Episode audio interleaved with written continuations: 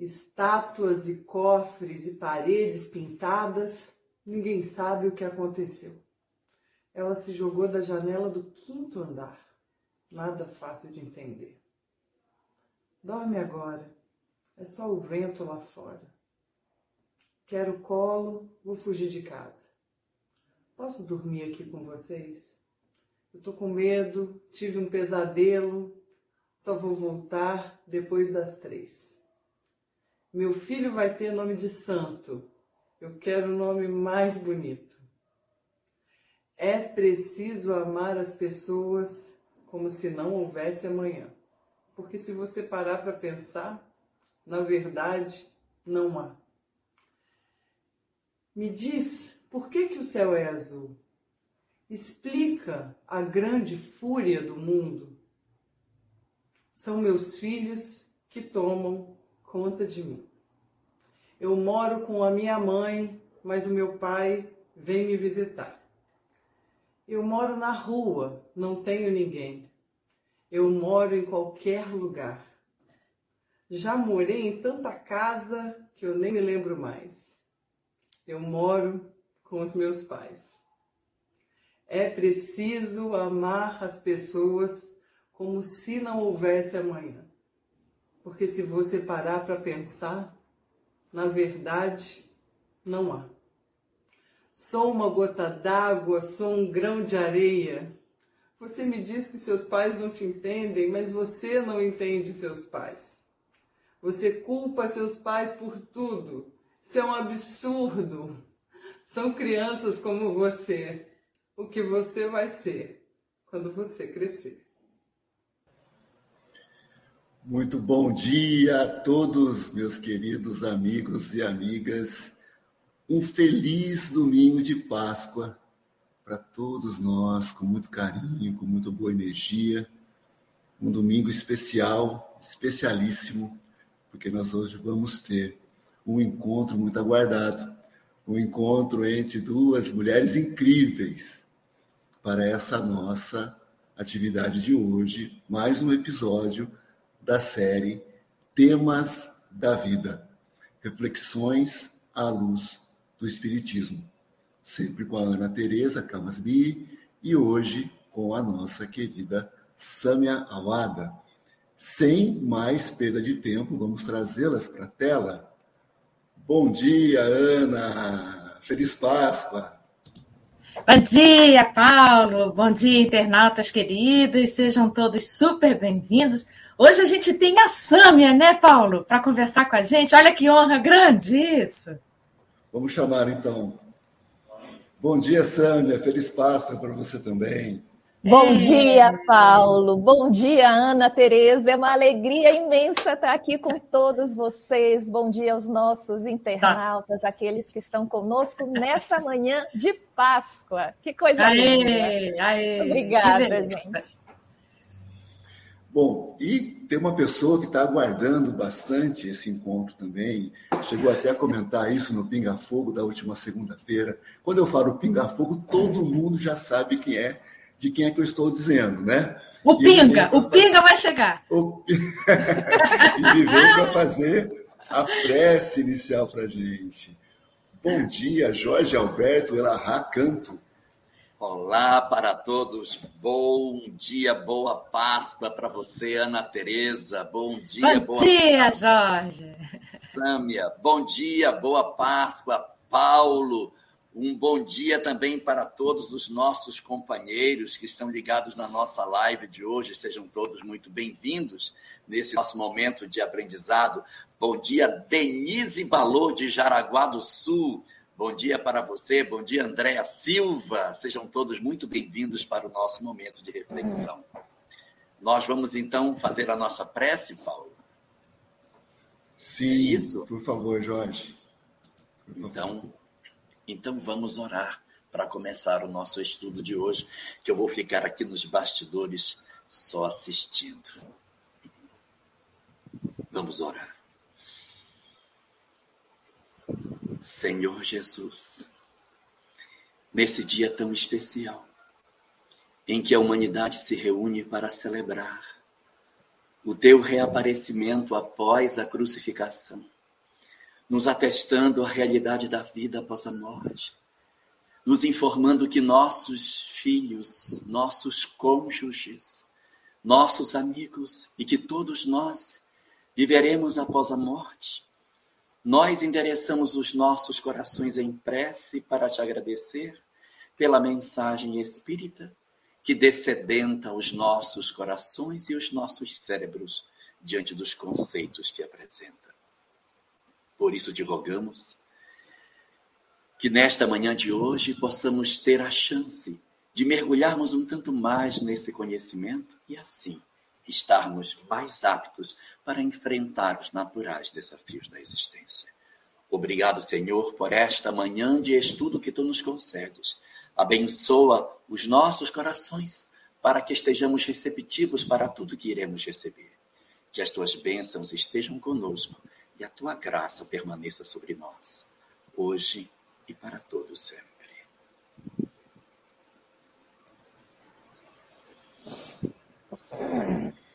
Obrigado, Jorge. Obrigado. Bom, quero agradecer. Fica mais um pouquinho com a gente aí, peraí. Eu quero agradecer todo mundo que já está conosco. O Jorge já se referiu aqui. A, Fá, a, a Denise, temos a Beth, a Fátima, a Lu Benedini, tantos amigos aqui, gente, que já estão conectados nesta nossa manhã. O tema de hoje, dessa nossa série, será relacionamento pais e filhos. Daí, esse nosso vídeo de abertura com a Roberta Zagueto vai estar conosco em julho para esse momento junto com a Ana Tereza. Como o Jorge diz, ela que tem essa capacidade da calefasia, né, de expor com tanta emoção, com tanta propriedade as histórias, ela nos trouxe a letra da música Pais e Filhos, na composição do Renato Russo pela Legião Urbana. Então, relacionamento pais e filhos é o tema desta nossa manhã. Antes de dar sequência, eu quero agradecer aos amigos que retransmitem essa nossa live, a Rai TV, a FERA, Federação Espírita de Rondônia, Web Rádio Fraternidade, o canal Renovando Consciências, o canal da Ana Tereza, o IGESE, o Tarefeiros do Bem, o Centro Espírita Allan Kardec de Jequié, na Bahia, o SECVV de Porto Velho, Rondônia, e também o Centro Espírita Lar de José. Obrigado a todos que estão ampliando esse nosso sinal. Relacionamento, pais e filhos. Esse é o tema desse nosso terceiro episódio. O formato é o que a gente vem utilizando já, né, Ana? Por volta de 40, 50 minutos de bate-papo entre a Ana e a Sâmia, e depois a gente retorna aqui para o momento de perguntas e respostas. Quem sabe com uma presença ilustre, né? A gente já convocou e ele já acertou. então você fica aí, Jorge, você volta depois junto comigo, tá bom? Tá combinado, gente. Meninas, obrigado Fica atento já. aí, Jorge. Tá bom. Até daqui a pouco. Até já.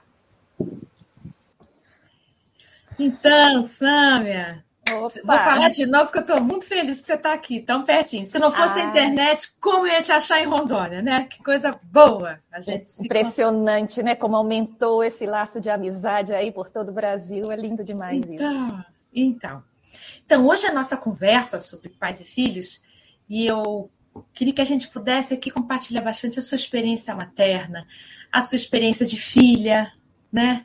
De neta, e eu queria já começar com uma experiência minha pessoal. Eu estou vivendo duas pontas, entre duas pontas. A minha mãe tem 98 anos, uma querida, já está fazendo seu caminho de volta para casa. E tem meus dois netos que acabaram de chegar. Eu tenho um neto de 10 meses e um que três semanas. Meu Deus. Eu olho, é, eu olho para essas duas pontas e fico pensando, que incrível que é esse ciclo da vida. Chegadas e partidas. E a gente vai aproveitando, é a impressão que eu tenho. E cada dia eu tenho que aproveitar aquele dia, porque os pequenos estão crescendo numa velocidade extraordinária e a mamãe se despedindo aos pouquinhos, sabe? Aquela vela que vai apagando. tem dia que está presente, tem dia que está ausente, ensaiando a ida, fica mais um pouco. E o meu coração, ele fica no meio do caminho, muito agitado, porque eu não posso prolongar a vida dela e nem tenho como desacelerar o crescimento dos meninos. Então, eu tenho vivido essa, esse tempo tão fugaz quando estou com essas duas pontas. Quando junta aqui em casa tudo, os meninos vêm, a minha mãe está aqui. São dois meninos, mesmo que eu falo os meninos. Uhum. São dois pequenininhos, né? Os meus filhos já têm lá, estão lá na casa dos 30. Mas quando junta as duas pontas aqui em casa, eu olho e fico, nossa, como é que eu faço para engarrafar esse tempo, sabe? Para segurar um cadinho. Então, eu queria saber, você tem alguma experiência parecida disso? Olha, eu também sou avó, tá? Avó de sete netos. Nossa. Três, três são filhos biológicos do meu filho de meio, do meio, e quatro são enteados, mas que são meus netos do coração, porque são pessoas, são crianças maravilhosas, de tudo que é a idade que você imaginar. Tá? De tudo que é a idade. Tem o de um aninho até o, o enteado já de 17 anos. Tá? Eu só tenho a minha mãe viva, com 85 anos também está lúcida, mas está adoentada. Isso tem exigido um cuidado, viagens, né? Belém do Pará, da onde eu sou e onde ela mora. Tá? Então, a gente fica realmente nisso. E, e no meio de tudo isso estão os filhos, todos adultos, mas ainda sendo filhos. Eu acho que a minha experiência é a experiência de, da, da maioria dos pais ou dos filhos, né? A gente começa, quando a gente começa a planejar a ideia de ter a própria família, né? Porque Sim. a gente tem a nossa família de origem, Sim. constrói a própria a família, a gente começa a achar que está tudo na mão da gente, a gente começa a planejar realmente tudo, esquecendo que existe um planejamento, né, divino lá atrás. Não, eu dou conta. É o seguinte: vai ser uma determinada quantidade de filhos e eles vão ter essa personalidade. É normal que eles tenham seus conflitos, que cheguem na adolescência com uma rebeldia, mas eu, com todo o meu conhecimento espírita, porque eu já era espírita, né? Vou tirar de letra e vou conduzi-los, tá? De tal e tal maneira e pronto, como se eles fossem essas crianças realmente uma folha em branco que cai na nossa mão quando nasce ou quando vem pela adoção. E aí a gente começa, né? O primeiro desafio que o filho não vinha, a gravidez não surgia, uhum. né? Então e a gente começa a observar que além do nosso, do nosso desejo, existe uma vontade sublime que faz tudo para o nosso bem, mas a gente não consegue enxergar. Né? E aí você observa que quando as crianças vêm, quando os filhos vêm, essa folhinha não é tão, tão branquinha assim, já tem um monte de coisa escrita ali. Um monte de não, um monte de eu penso diferente, um monte de eu não quero por aqui, eu quero por ali, porque eles são espíritos imortais.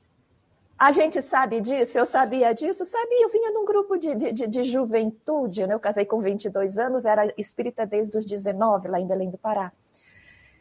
Mas um grupo de juventude, um estudo muito intenso, muito profundo, sabe? Que de, de, eles não tinham pena, vamos dizer, de nós, de, de colocar os conteúdos que nos preparassem para a vida.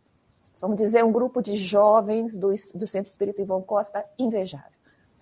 Então eu tinha já um conteúdo interessante, mas independente da nossa religião, a gente cai nessa armadilha. E aí a vida nos convida a descobrir que nós não somos perfeitas ou perfeitos como os pais, como a gente acha, que nós não temos todas as fórmulas da, é, na mão.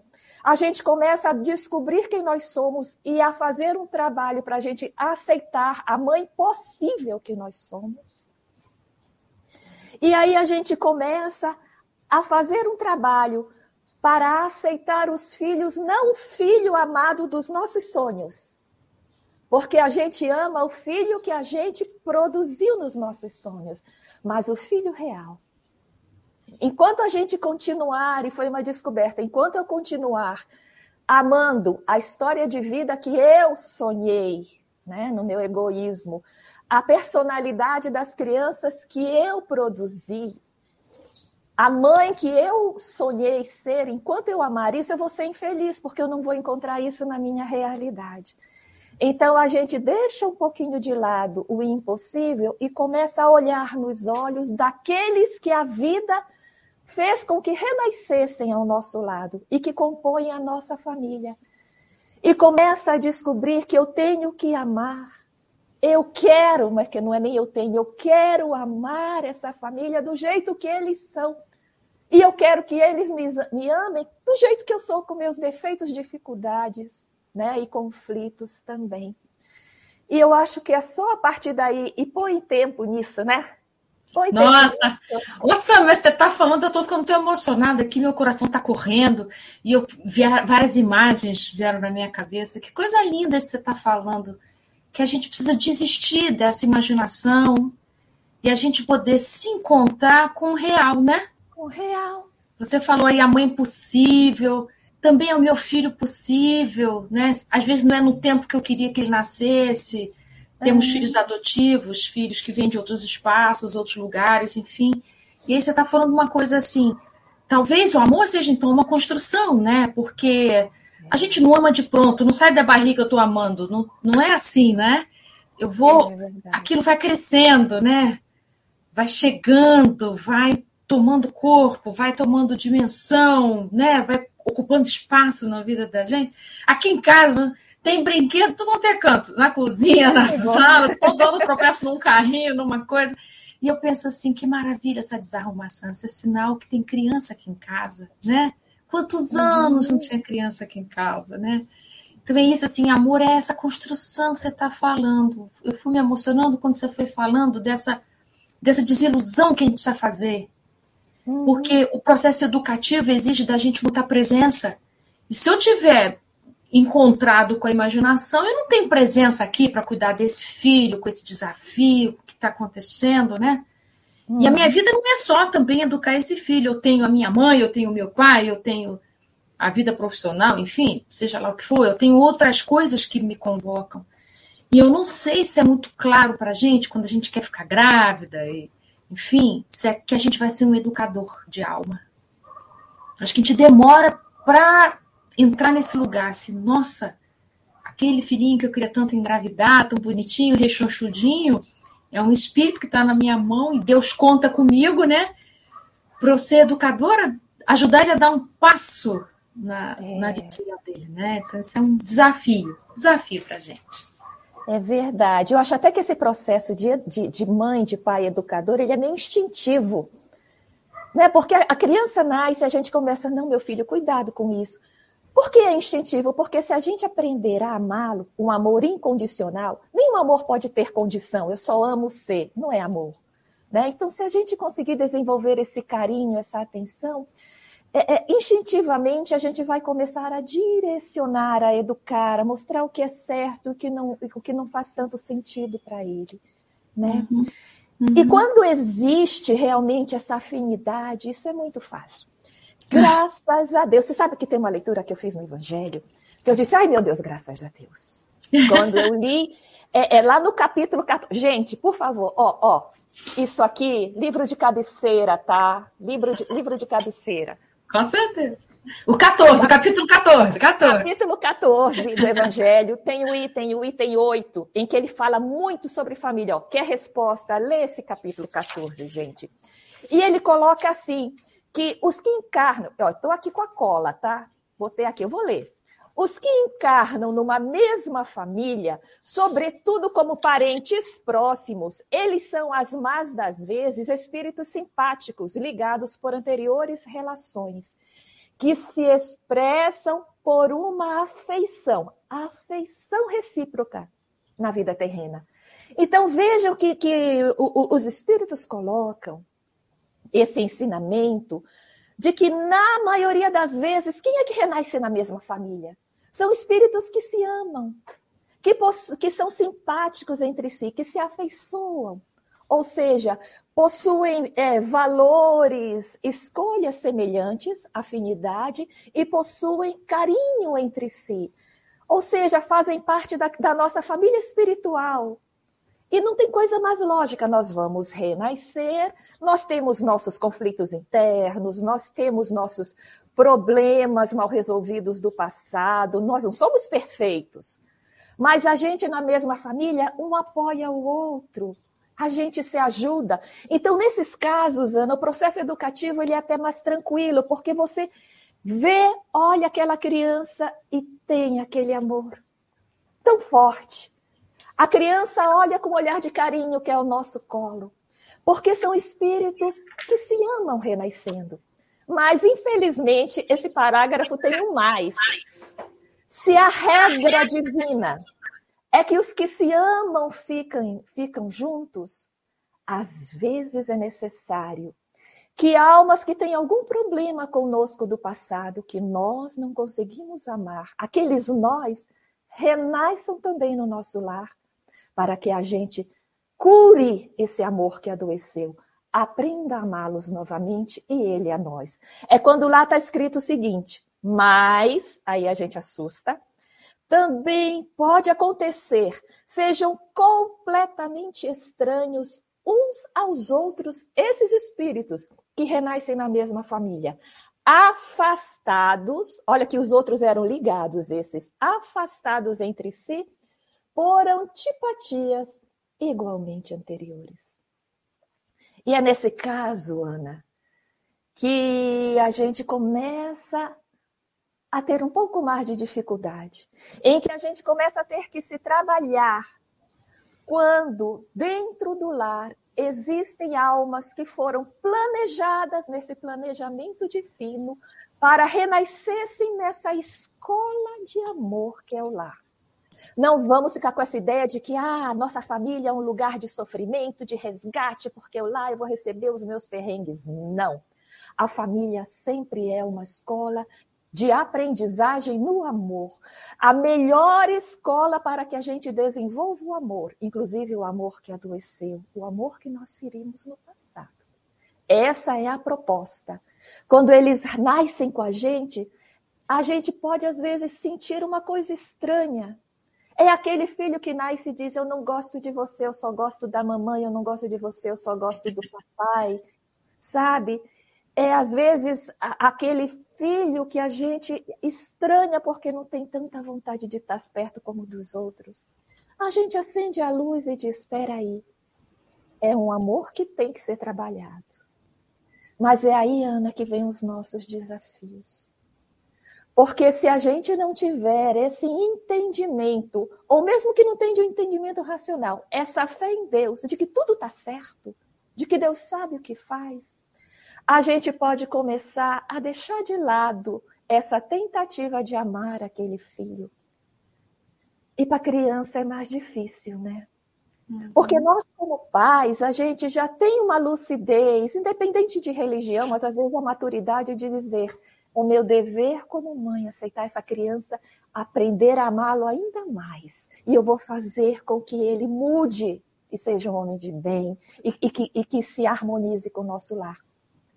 É porque esse filho que a gente tem um pouquinho mais de distância afetiva, que tem um, umas frases que dizem por aí, ah, mãe ama filho tudo igual. Isso não é verdade, né? Porque cada espírito que nasce na família da gente, a gente tem uma, um grau de afinidade diferente. As histórias não são iguais, né? Então, com cada filho, a gente desenvolve uma face nossa. Aliás, o Elahá deu uma cola para a gente aqui falando que não só a gente educa os filhos, como a gente também se educa no processo educativo com eles, né? Bacana, Elarra, obrigado, é isso aí. A gente tem mesmo, é, a gente é tão desafiado a ter que melhorar as nossas verdades, né? A colocá-las em questão, e eu acho mais difícil, pelo menos na minha experiência, o momento mais desafiante para mim foi a adolescência dos meus filhos. Na infância, eu acho que eu tirei uma nota boa mas na adolescência, todas as minhas verdades, o que eu achava certo, o que eu achava errado, o que eu achava que devia e tal, tudo isso foi um grande desafio para mim, principalmente porque eu sou psicoterapeuta. quantas famílias eu atendi? Quantos jovens eu atendi? Muitos. Mas quando chegou a adolescência dos meus filhos, é como se eu não soubesse nada. Então, meu filho do meio teve um processo depressivo e eu tratava de muitos jovens com depressão e meu filho eu não conseguia ajudá-lo a sair daquele lugar. Então, foi assim um tiro no ego, né, que a gente chama. Foi um grande processo para mim de, de poder é, me render aquilo e foi um grande foi um grande processo familiar. O, a, aquele, aquele processo dele de medo da vida adulta que eu entendo da depressão na adolescência com uma grande resistência à vida adulta todos nós nos envolvemos. Os outros filhos meu marido eu todos nós né o pai dele também que eu sou separada do pai dele né? Então foi um grande processo que a gente teve de poder ajudá-lo a sair dali então, os meus conhecimentos técnicos, nesse momento, eles ficaram um pouco na prateleira, e o que eu mais utilizei foram mesmo, é, é o que a gente chama aqui de amor, né? Amor. E nós saímos todos desse processo, inclusive ele, mais amorosos entre nós. Hoje eu fico muito feliz, hoje ele é pai, ele é pai do bebezinho. Ai, que maravilha. Né? E eu fico pensando, nossa, meu Deus, a gente venceu. E ele ainda fala uma coisa tão engraçada, sabe? Porque ele fez parte do parto da esposa e tudo. E ele, mãe, você passou por tudo aquilo, meu Deus do céu, muito obrigado, muito obrigado, que coisa. Ele tá assim, eu já tinha até esquecido, gente, como é que tinha sido tudo aquilo, realmente. Parto, se a gente lembrar dele, a gente não repete a história nunca mais, não é? Eu falei, meu filho, isso tudo se apaga, porque o que fica é essa coisa maravilhosa que é o amor entre a gente, então tá tudo certo. Você estava falando aí de que Deus não se equivoca, né? Que filhos que virão para as nossas mães, que pais que virão para esses filhos. E aí eu queria falar um pouquinho sobre essa coisa do lugar. Cada um de nós tem um lugar certo na família. Esse filho tem que ser o primeiro, o outro é o segundo, outro é o terceiro. Você é a mãe certa para ele, o outro é o pai certo para ele. Tá tudo certo. Não fica pensando que deveria ser outro pai para seu filho, outra mãe para seu filho, ou que você tinha que ter outro filho. Tá tudo certo. Porque esses lugares, eles são planejados. Nós estamos em lugares trocados. Em cada encarnação, né, o planejamento reencarnatório ele faz o seguinte: ele muda a gente de lugar para a gente, de outro ponto de vista, poder melhorar o nosso modo de estar com os outros. Uma coisa é minha ação enquanto irmão, a outra coisa é minha ação enquanto mãe, outra coisa é minha ação enquanto pai, e assim por diante. Então, se numa encarnação eu tive uma relação muito lesiva com meu irmão, na próxima encarnação, em vez de a gente vir irmãos outra vez, nós viremos numa posição diferente. Talvez viremos como mãe e filho, como pai e filha, uma outra ordem, para a gente poder curar aquelas feridas. A intenção, gente, é a gente sair curado daqui, pelo menos encaminhado. Nós estamos num grande hospital, Kardec fala isso, hospital, penitenciário, é uma coisa dessa que nós estamos aqui. Ou seja, estamos num momento é, concentrados em podermos curar todos esses, esses nossos deslizes, esses nossos desvios, todas essas nossas dores que causamos nos outros, ou que porventura também tenham causado na gente, e nós estamos num grande processo de reparação, que já foi confundido com pagar a dívida. Né? Hoje em dia a gente já conseguiu tirar essa, essa palavra dura do nosso dicionário. Então nós estamos aqui aprendendo a honrar. É por isso que o nome do capítulo é honrar nosso pai, nossa mãe, copiado dos mandamentos, mas aqui no Evangelho Kardec selecionou os textos que falam da família, porque honrar não é repetir. Honrar nosso pai, nossa mãe, é a gente poder se conectar com o sagrado que é esse laço materno, paterno, com seus filhos. Então, quando a gente honra, não quer dizer que eu estou dizendo é, eu acho bom tudo que meu pai foi, acho bom tudo que a minha mãe foi. Nós não estamos aqui num tribunal e nem cabe a gente julgar se foi bom, se foi ruim. Se gente deixa com Deus, aliás, é isso que está escrito aqui exatamente no Evangelho, em que os Espíritos estão dizendo para a gente aqui. é importante deixar, deixar esse julgamento à providência divina, não cabe a gente esse lugar de juiz. Mas a gente precisa olhar para o nosso pai e nossa mãe como sendo aqueles que oportunizaram a nossa vinda. Se a gente vai ficar analisando como é que foi essa vinda, a gente não olha para a viagem. Estou muito, muito preocupado com o começo. Então a gente precisa olhar assim: o importante é que a vida está aqui, na minha mão, para agora sou eu que vou dar a direção. Mas uma coisa importante na hora que a gente vai dar a direção para nossa família, agora que eu sou pai e sou a mãe, eu vou fazer do meu jeito. Não vou fazer como a minha mãe fez, não vou fazer como meu pai fez e tal. Aí a gente pega um caminho complicado. Porque preocupado em fazer o contrário, eu ainda estou mais ligada ao passado do que ao presente. Então, eu preciso olhar para os meus filhos. O que é que os meus filhos precisam no seu processo educativo? Né? Um exemplo que eu dou é que se faltou, por exemplo, pipoca para mim quando eu era criança, na hora que eu viro pai e mãe, eu acho que meus filhos têm que comer pipoca porque faltou para mim. Mas será que seus filhos precisam disso? Então é muito importante a gente poder olhar para os nossos filhos, para as necessidades que aquele espírito tem. E para isso, quem precisa comer pipoca sou eu, não eles. Então a gente precisa dar para si o que faltou e olhar para os filhos e oferecer para eles o que falta para eles. E para saber o que falta para eles, eu preciso conversar com eles, observá-los nas suas ações cotidianas, observar o que que eu percebo que ele desliza com frequência.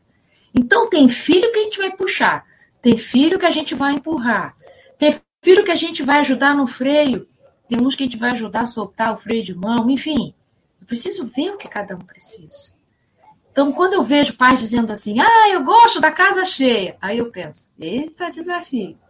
Vai ter que desenvolver um canal multiplexor, porque vai ter que olhar um a um e poder perceber. Filhos não chegam na nossa vida para preencher vazios. Não pode ser assim. Porque assim os filhos se tornam objetos. Filhos vêm para que a gente possa participar do grande projeto divino de educação de almas, reciprocamente. Então, os filhos vêm, Deus conta com a gente para esse processo educativo deles, então eu preciso ver como que eu posso contribuir. Então, eu, eu tenho várias passagens engraçadas e difíceis, assim, com isso. Meu filho, em torno dos 10 anos, assim, tinha dito para mim que ele estava usando um, um aparelho eletrônico que era do amigo. E eu falei assim, meu filho, eu acho melhor você devolver esse aparelho do seu amigo. Porque se quebrar, se acontecer alguma coisa com esse aparelho, como é que vai ser para a gente poder comprar um igual? Né? Vai ser difícil para nós aqui. Devolve, a gente se organiza aqui a gente aos poucos pode comprar um aparelho assim. Mas ele não conseguiu é, concordar comigo. Mas, mãe, mas ele deixou comigo, ele não quer mais, e não sei o que assim. Eu sei, meu filho. Isso aí deixa com ele. Eu estou dizendo das consequências. Você vai ter que ser extremamente cuidadoso, não vai se sentir à vontade com isso, porque qualquer coisa que acontece com esse aparelho, a responsabilidade é nossa. Bom, falei um monte, né? Aí ele calou-se, quando terminei de falar, e falou assim: Olha, mãe, eu entendi tudo que você falou, mas eu vou falar, dizer do meu jeito, tá? Eu falei: Então vamos combinar uma coisa, já que você está me dizendo isso, sinceramente, então eu também quero combinar com você o seguinte então, se você está decidindo por sua própria conta algo diferente do que a gente está combinando aqui, então eu também, a partir de agora, não vou me comprometer com você com o que acontecer com esse aparelho daqui para frente. Tá certo? E ficou super assustada. E eu nunca mais vi o aparelho, gente. Não sei o que que ele fez. Se ele devolveu, se ele ficou, eu sei que a gente falou mais sobre aquilo.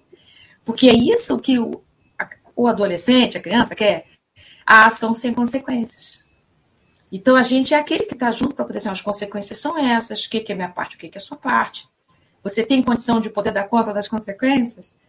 Então, é isso, assim. E eu me sentindo desafiada naquele lugar, que a vontade que a gente tem é de ter, dar uma ordem tirânica, né? Me dá isso aqui, eu resolvo, né? De poder ajudá-lo também a assumindo responsabilidade do seu tamanho. E é isso a gente que precisa olhar. É isso. É interessante que você está dizendo da maneira de educar, né? Porque realmente é tão mais fácil a gente chegar lá, dar um grito, arrancar da mão, impor, não faz e pronto. E, na verdade, a gente não, esse não é um processo educativo, esse é um processo de imposição. A gente vai estar ensinando ao nosso filho, depois, na, no dia a dia, quando ele for adulto, fazer a mesma coisa com os outros. Né? Ser um tirano fora do é lar verdade, também. É verdade, é, é verdade. Então, a, a, como o objetivo é a educação do espírito, daquele filho que é um espírito, então é preciso que a gente abra os olhos, que a gente faça com que ele reflita, dependendo da sua maturidade, é claro, né, da sua idade, que ele reflita se aquela atitude dele é uma atitude que faz sentido ou uma atitude que não faz sentido. Que ele entenda por que ele está fazendo aquilo, que às vezes o não que ele está dizendo para a mãe é só um orgulho, sabe? Só uma teimosia, mas que realmente seria o melhor. Esse é um grande desafio. Mas, Ana, eu estou observando pessoas colocando a questão é, aqui no, no, no chat de filhos adultos. Filhos adultos que simplesmente esquecem os pais, por exemplo. E aí eu não sei se seria interessante a gente falar de sentimentos.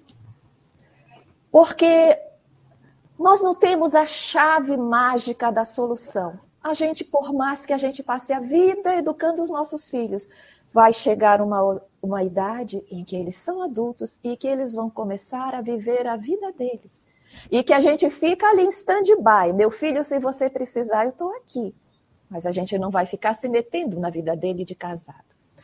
E nessas horas, a gente, nós, como pais, ou nós, como filhos, precisamos de uma maturidade emocional para não criar mágoas, não alimentar mágoas, não alimentar culpas, não entrar no processo de vitimização, não destruir a nossa própria existência, a nossa possibilidade de ser feliz alimentando coisas negativas que aconteceram conosco desde a nossa fase infantil, de adolescência. Quantos não têm pais que hoje chamam de tóxicos? Mães, pais narcisistas, violentos, indiferentes, então a gente precisa se fortificar para que esse processo de dor não nos siga durante a nossa existência corporal. Para que a gente trabalhe isso, que alimente o perdão, sabe? Que tente analisar, é, entender os, os, motivos daqueles espíritos que foram, foram nossos pais e também fazer o mesmo quando são os nossos filhos, já adultos que agem conosco com indiferença, até com certa acidez, infelizmente ainda conseguem fazer isso. Porque se a gente não consegue fazer mais nada por eles, para que eles acordem, a gente tem a fé porque Deus, a vida não vai desistir deles. Nosso filho pode ser um criminoso, mas a vida não vai esquecer daquelas almas que vão ter muitas oportunidades de se transformar. Nós precisamos cuidar de nós, das nossas emoções, dos nossos sentimentos, para que a gente não caia no fundo do poço da mágoa, do desespero, do ninguém me ama, ninguém me quer, e a gente consiga viver plenamente, continuando a amar os nossos filhos dos jeitos que eles decidiram ser, continuando no stand-by e quem sabe aí aprendendo a amar também, né? Fora das paredes do nosso lar e, e fazendo esse amor se multiplicar. É bacana isso que você está falando, Samia, que assim, você está falando assim, desse tempo, né? O tempo, o tempo do filho, o tempo da gente, né? Uhum. Você falou, caramba, se o nosso filho for criminoso, uma dor profunda, visitar um filho na prisão, que dureza, ou quando o filho usa drogas, algo que seja um descaminho. Mas a gente precisa estender um pouco o nosso olhar, não sem tristeza, é claro que essa tristeza deve vir, mas poder entender assim, cada encarnação, tanto eu quanto meu filho, quanto o pai, enfim, todos nós, damos alguns passos. A sensação, ou a vontade que a gente tem, é que todos os passos aconteçam numa encarnação só. Então, a gente precisa poder entender assim, eu não sei de onde viemos, que história tivemos antes. Mas nessa encarnação, a proposta é um passo. Se a gente conseguir não desencarnar antes do tempo, não piorar as feridas que a gente já tem, tá ótimo. Se a gente conseguir mais um pouquinho, melhor ainda. Mas não queira tudo numa encarnação só. Então, tem uma companheira que colocou aqui, no meu caso, foi com meu filho adulto, ele nem me visita. Vocês deram os passos que foram possíveis até agora. Confia que o tempo também tece algumas oportunidades, mas não deixe de fazer suas orações. Não deixe de protegê-lo, de se colocar disponível. Deixe ele vir quando ele puder vir. Mas ah, deixa sempre a sua porta aberta.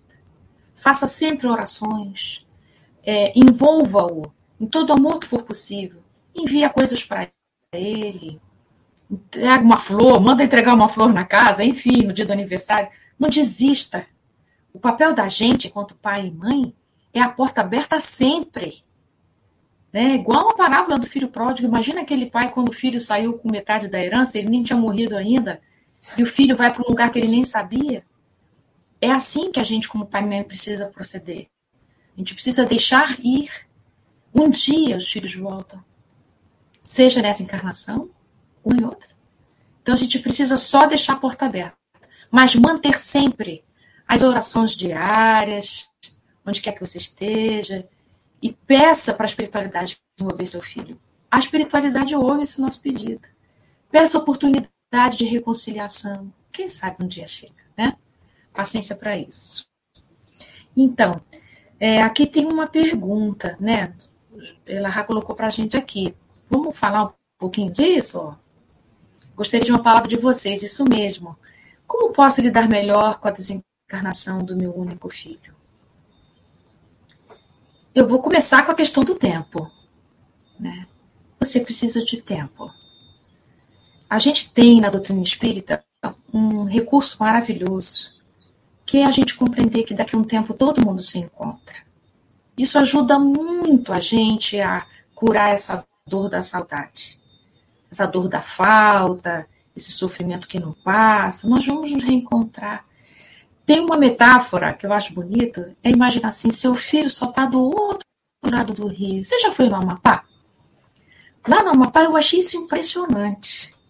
A gente fica numa beira e não vê a outra margem, de tão grande que é, de tão largo que é.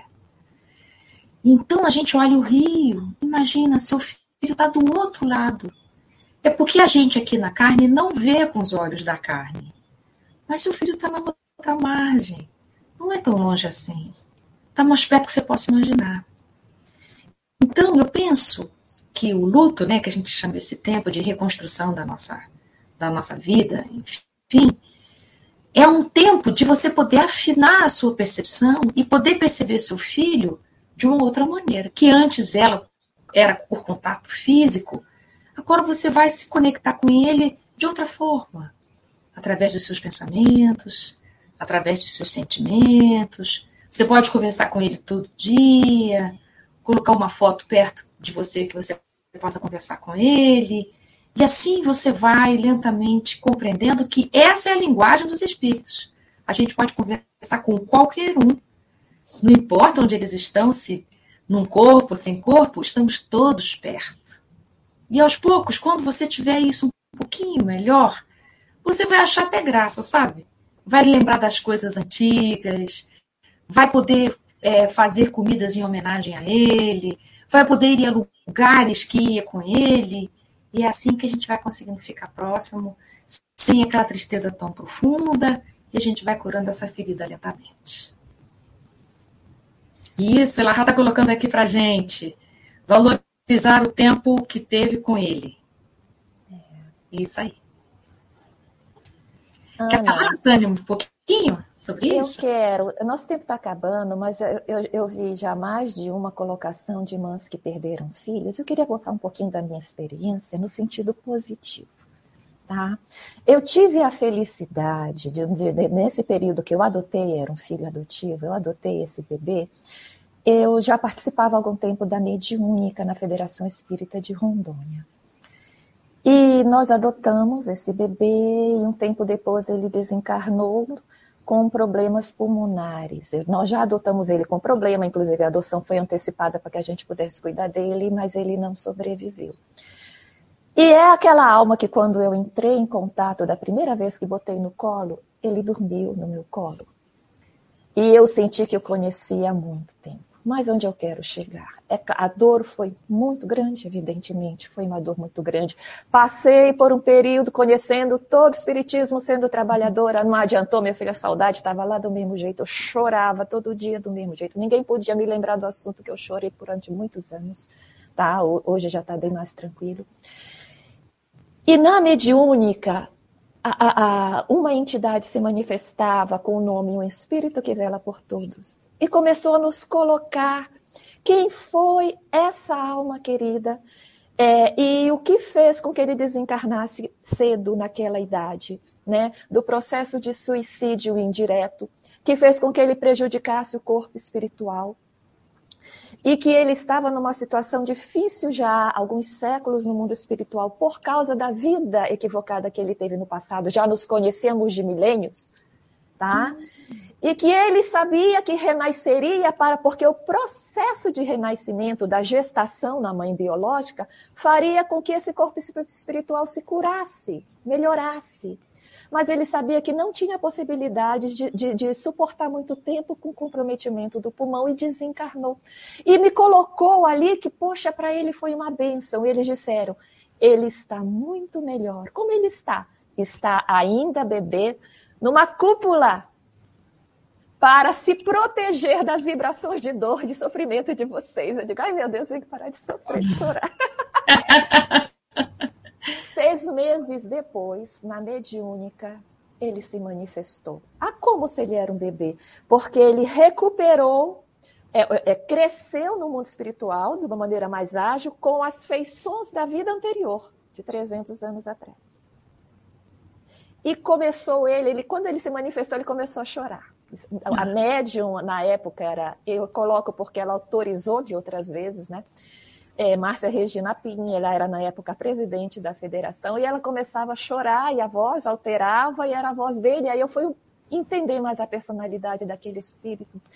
E ele nos colocava, minha mãe, você não imagina há quantos milênios nós estamos unidos. E a partir daí foi quase um ano de manifestações, de gratidão dele pela oportunidade do renascimento, mesmo que pequeno. Sabe? E que nós estaríamos unidos para sempre por conta daquele carinho, não só dele, mas de outros que também se manifestavam daquele clã, família espiritual. E por que eu estou colocando isso de uma maneira rápida? Porque muitas de nós, muitos de nós, não temos a oportunidade de, numa mediúnica, receber esse presente dos céus. Mas que tenhamos a certeza de que eles, isso não é um sonho, eles não estão flutuando nas nuvens. Eles têm uma personalidade, o amor que eles têm por nós continua mais pleno ainda. Eles continuam perto de nós. Eles olham por nós, eles nos visitam. Muitas vezes nos visitam no desdobramento que a gente entende como sendo sonho. Eles estão vivos, plenamente vivos. Teve uma época que eu entrei numa crise de choro e de repente eu estava no meu trabalho passando mal. Essa a minha amiga Márcia Pinho chegou lá com uma rosa. Já fazia praticamente um ano. Era um ano que tinha feito. E ela entrou no meu trabalho lá, na, na, onde eu trabalhava, e Sâmia, eu precisei vir aqui. Eu digo, por quê? Porque o Lucas mandou eu vim aqui. Lucas era o, o bebê que morreu. Ele fez, e ela médium ostensiva, ele me acordou e disse que eu tinha que comprar uma flor para ti. E eu entrei numa floricultura, ele apareceu no meu carro e disse, não é esta. E até que disse, é aqui, é essa rosa. Ele comprou e escreveu por ela. Vivo plenamente e te amo como sempre. Qual era a dúvida que eu estava chorando um ano depois? Será que ele me ama? Às vezes já se esqueceu de mim, nem lembra mais que eu existo no mundo espiritual. E ele respondeu através da Márcia. Vivo plenamente e te amo como sempre. Embaixo, seu filho Lucas. Numa rosa cor-de-rosa, daquela uma rosinha. E a mensagem grudada, ele disse: está aqui, senão ele vai me deixar em paz. E depois de, de, mais um tempo, ele disse que iria se afastar, que iria entrar no processo de estudo, né, e tal, no mundo espiritual, que iria se afastar das comunicações e nunca mais se comunicou. Mas vejam a expressão de amor, o que ele fez, todos, todos os filhos fazem com as mães. Às vezes a gente não percebe, mas eles estão próximos de nós e nós vamos reencontrá-los, isso é fato. No mundo espiritual, em novas encarnações, eles continuam presentes. Numa essa visão, essa visão é importante para a gente se consolar. Caramba, fica até difícil de eu falar, que eu estou aqui com meu coração sofrido com isso. Muito lindo que você trouxe para a gente, porque é uma história viva. E a história viva, que não é do livro, é como você sentiu, como você passou. Faz a gente ter assim, essa certeza de que os nossos amores continuam com a gente para sempre. E tem mais uma coisa que eu fiquei pensando. Quando a gente fala de obsessor, a gente tem certeza que está perto da gente, né? A gente usa até aquela palavra esquisita que é tô com encosto, né? Um estudo espiritismo e tal. Se a gente entende que um obsessor pode ficar tão perto a ponto de me obsediar, de me impedir de fazer tanta coisa, por que, que a gente não pensa a mesma coisa para os desencarnados amados? Os nossos amores, os nossos filhos queridos, amoráveis, estão perto. Por que só o obsessor pode ficar perto? Não é? Então a gente precisa entender assim, o mundo espiritual não é um lugar lá, não sei aonde, não. O mundo espiritual é aqui, onde a gente está. Nós estamos no mundo espiritual simultaneamente. O mundo espiritual e o mundo físico trabalham solidariamente. O que tem diferença aqui de dimensão é a nossa pequenez ainda não, não ter essa facilidade de percepção. Mas os nossos filhos nos ouvem, nos sentem. Então, essa explicação que você deu, que ele estava com uma cúpula, ou seja, é como eles puderam te explicar que alguma defesa foi necessária para ele poder dar conta de receber os influxos de vocês e ficar com o melhor desse amor, né? Porque assim, não quer dizer que a gente não possa se entristecer, não quer dizer que a gente não possa chorar e tal. Mas como eles percebem tudo muito facilmente, a gente pode filtrar um pouco, né? Para se recuperarem a gente também. Mas não se impeça de sentir, né? Vocês que estão experimentando, né? Essas, essas dores comuns, que possam também dar lugar para elas. Viu, Samuel? Está todo mundo aqui se sentindo muito acolhido pelas suas palavras. Muito bom. Então, em se falando aqui, já, tá, já temos aí 50 minutos. Depoimento emocionante, isso mesmo. Eu fiquei aqui também segurando para não chorar. Muito lindo. Então, podemos responder mais alguma resposta, resposta alguma pergunta específica, Paulo? Ou seguimos? Vocês aqui mandam. Temos, temos vários comentários aqui, alguns comentários, algumas perguntas. É... Vocês que mandam, meninas. Ah, tá. Queria saber se o Elahá tem alguma palavra que quer nos, nos, nos completar aqui, nos, nos ajudar. Tem que ligar seu som para a gente. Está fechado, hein, Jorge? Olá, bom dia para todos. Essa questão do desencarne em família é sempre uma questão muito difícil. Mesmo que a gente tenha o conhecimento espírita, mesmo que nós tenhamos toda essa visão que o espiritismo nos oferece, é sempre um drama. E existe uma mensagem de Emmanuel chamada Ante os que partiram. Está no livro Religião dos Espíritos, Agora não sei como é que tem, mas a página era, acho que era 153. Mas é bom dar uma conferida.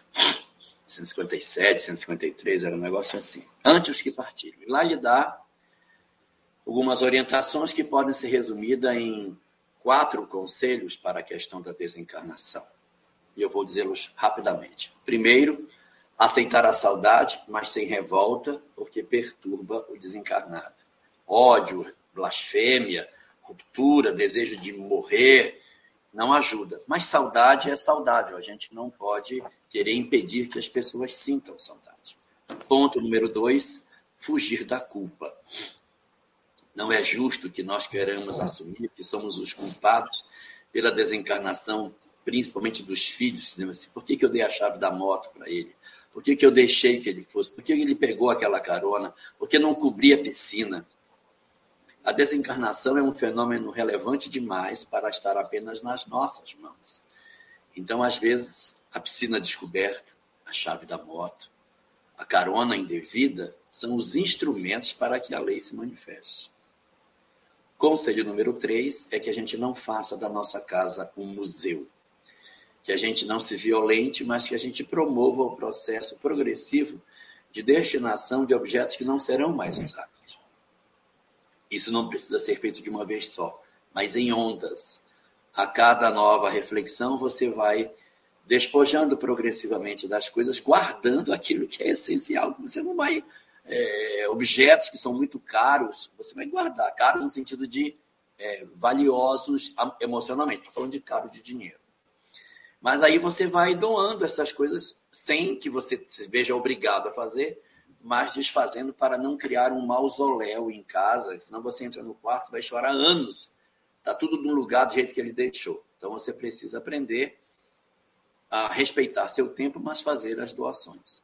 E o quarto ponto é retomar a vida, refazer a história, não se prender nas experiências infelizes, porque a gente tem outras pessoas precisando de nós. E se a gente trabalha sempre olhando para trás, como a Ana bem lembrou, a gente não vive o presente. A gente está vivendo a mesma história do ontem no hoje. Então, hoje não tem existência real. Então, o dom é mais ou menos aquilo que a gente pode aprender com esse objeto, que as mulheres não conhecem muito bem, mas os homens conhecem. Isso aqui os homens sabem. É uma buchinha de lavar louça. Então, isso representa muito para nós essa circunstância da desencarnação em família. Quando ela vem e ela nos amassa e ela nos espreme, a gente fica exatamente assim, ó. De quase não se enxerga depois disso. E aí o tempo vai se encarregando de fazer com que as coisas mudem. À medida que o tempo vai passando, a gente vai retornando àquilo que nós éramos. Esse poder de resiliência a gente precisa fazer vendo vocês duas aqui, me emocionei muito porque vocês duas viveram essa experiência. Vocês duas passaram por tudo isso e estão hoje aqui contando essa história do processo resiliente que a gente tem que ter. A falta de compreensão sobre a vida após a morte nos transforma em algo mais parecido com uma folha de papel. Que quando a, a dor vem e nos amassa, nos espreme, depois que a dor passa, nem sempre a gente consegue se reconstruir. E às vezes, com muita luta, muita dificuldade, a pessoa vai, se retorna para o que, que poderia ser, mas a folha vai ficar amassada para sempre. Então, nós temos que ser como a buchinha do processo de resiliência. E uma última coisa que eu quero falar é que todos nós que perdemos um parente é como se recebêssemos uma ferida que sangra durante anos, às vezes décadas. Mas quero dizer a vocês que depois de um tempo ela vai cicatrizar. Toda ferida cicatriza. A nossa também vai cicatrizar. E o que significa uma ferida que cicatriza? Ela deixa de ser ferida, mas ela deixa uma marca. Ela deixa uma cicatriz. Nós nunca mais seremos os mesmos depois de uma experiência desse tipo quando olhamos os nossos filhos, nós sempre lembramos que as coisas não, não deveriam ser como foram. A gente sai com um aprendizado enorme em termos de entendimento da vida, do propósito existir. A nossa escala de valores muda, aquilo que a gente valoriza deixa de valorizar. Então, existem muitas mudanças que acontecem em nós quando a gente tem a possibilidade de lidar com essa experiência. É amarga, sim, mas ela, no final, ela nos engrandece e nos torna pessoas muito melhores. Minha nossa, que beleza, que presente você trouxe para gente, Jorge. Muito obrigada, que graça. A gente viveu aqui experiências, nós três, né? Nós vivemos experiências que nos engrandeceram e é isso para a gente é, uma, é motivo de força, na verdade, né? a gente chora, a gente sente saudade.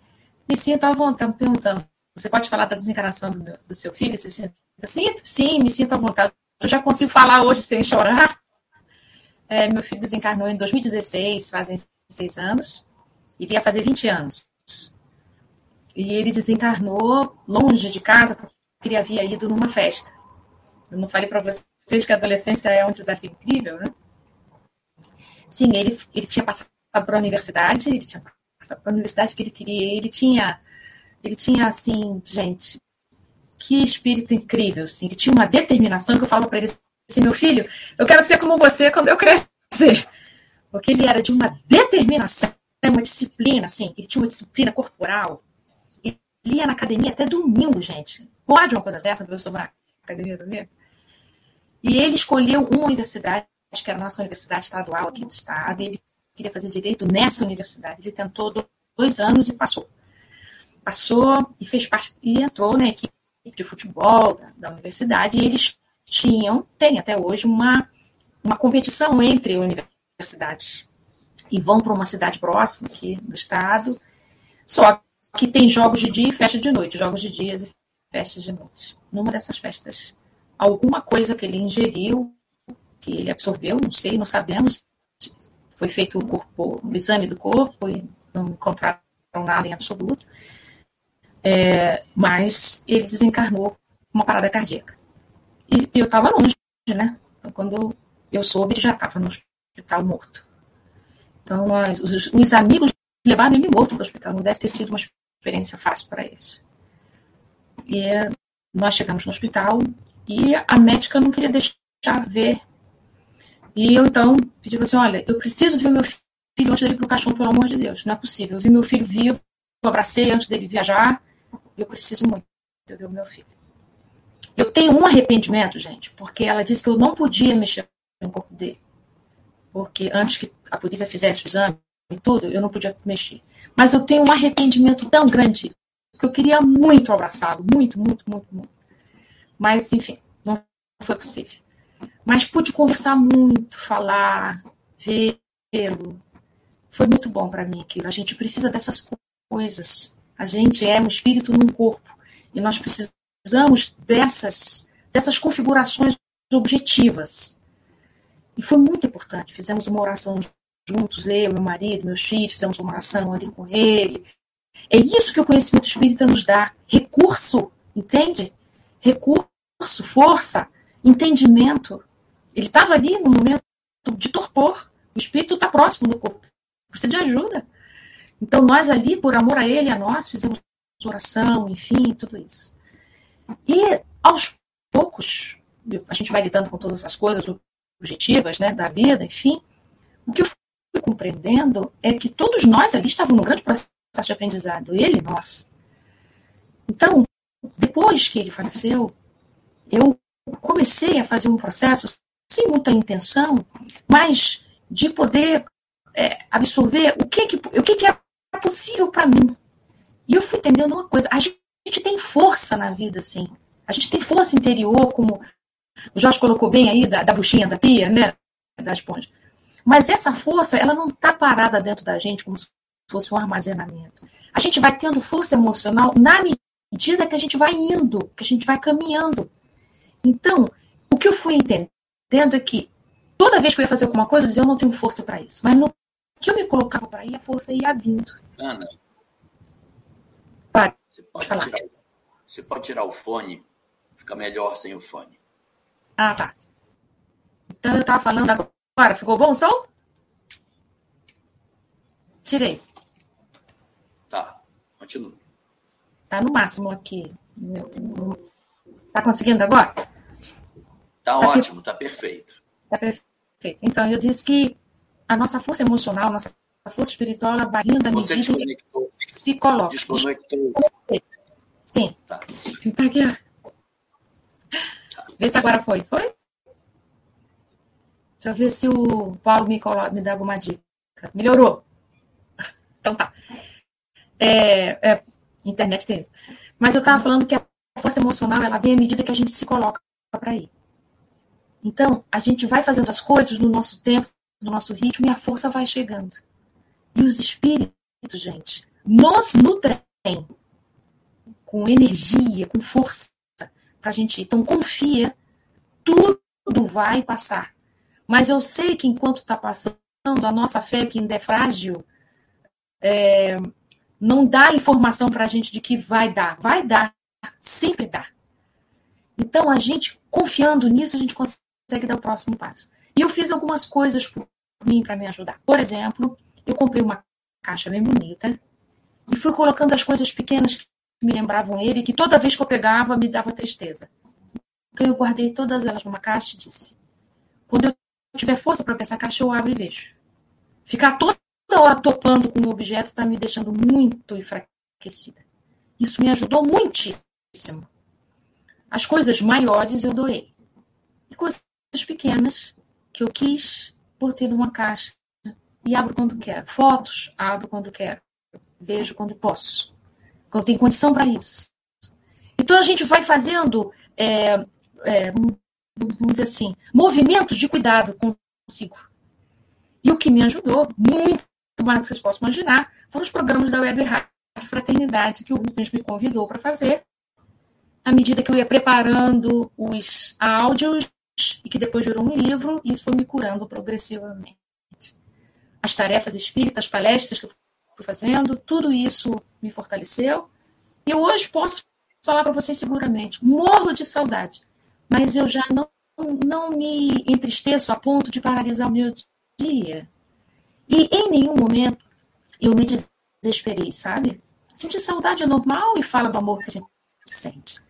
Então, usando o mesmo título do capítulo, honrar nosso pai e a nossa mãe, a gente honra o amor pelo filho através disso, através do trabalho, através das lembranças boas, através das recordações do tempo que a gente passou junto. Então, hoje eu já posso agradecer. Meu filho, eu agradeço a gente ter passado 20 anos juntos. Eu sou uma pessoa muito, muito melhor hoje do que antes. Então, não sei se deu certo. Então, Voltou, pipocou, mas dá para ouvir. Tá bom. Tereza, conta um pouquinho das, da questão das árvores frondosas nesse período. Se foi um dia que perguntaram no meu palestra, o Jorge adorou isso. É, perguntaram como é que eu fazia para melhorar, eu fiz muita coisa, uma delas era isso. Eu senti o seguinte, dor de luta é uma dor grande demais, não cabe no peito, dói o peito, doía mesmo, eu senti uma dor aqui no peito, uma falta de força para levantar. E eu descobri o seguinte: a natureza ela é grande. E Deus está na natureza para a gente, né? Então, eu fazia o seguinte: ou eu ia para a beira do mar, que era uma maneira de eu dizer assim, para o mar levar aquilo que era enorme, ou então encostava as costas numa árvore bem grande. E perto daqui da minha casa, tem um laboratório que no jardim tem essas árvores enormes, antigas. Então eu entrava lá, fazendo de conta que eu ia fazer um exame, mas não fiz nenhum. Eu encostava as costas na árvore e olhava para o céu. Então, aquela imensidão da árvore contando com o céu me dava descanso. Então, é como assim, eu entrego, Senhor, isso que é maior do que eu posso segurar. É como se eu dissesse assim, segura um pouco, porque está muito, né? Então, isso me fazia extremo bem. É, teve uma palestra que eu falei sobre essa coisa do mar, e uma senhora no final falou assim: Olha, aqui em Minas Gerais, a gente não tem mar. Pode ser montanha? Pode. Qualquer coisa grande, uma montanha grande, uma árvore grande, o, o mar, ou que, o rio, o que for grande, porque Deus é imenso. E essas dores humanas todas cabem no amor de Deus, todas cabem. É isso, Jorge. Sânia, fala um cadinho aí pra gente, vai. Eu acho que no final a gente só tem a agradecer, né, Ana? Porque, assim, na idade que nós estamos, né? É, quando a gente olha para trás e a gente vê entre aspas, ganhos e perdas na nossa vida, a gente observa que tudo se encaixa, que tudo tem um motivo e que tudo colaborou para o nosso amadurecimento. O que, que a gente era na nossa adolescência rebelde, na nossa, nossa adolescência cheia de conflitos, o que nós somos hoje, né? A gente deve tudo isso a todas essas pessoas dos nossos lares que passaram e continuam passando por nós incluindo as pessoas queridas que passaram e retornaram para o mundo espiritual. Nós devemos demais a todos esses personagens, a todas essas almas queridas, sabe? Pelo que nos fizeram crescer realmente.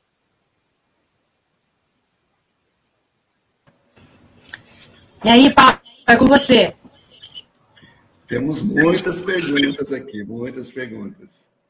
Podemos trazê-las? Vamos lá, então.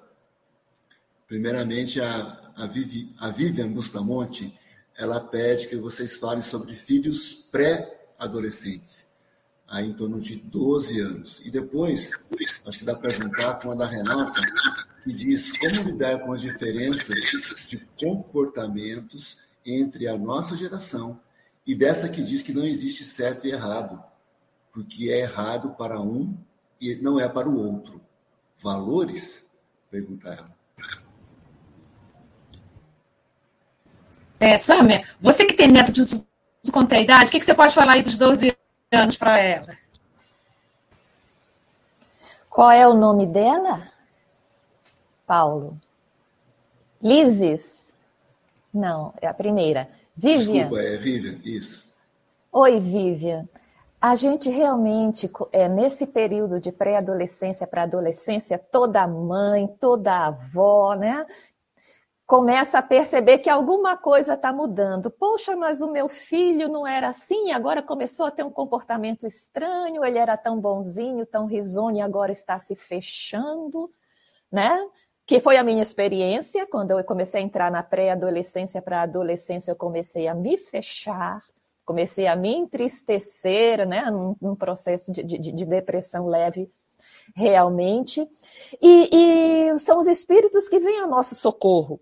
Existe uma questão, a questão 385 do Livro dos Espíritos, leiam essa questão, em que Kardec pergunta por que, que o caráter das pessoas se modifica numa determinada idade, principalmente da adolescência?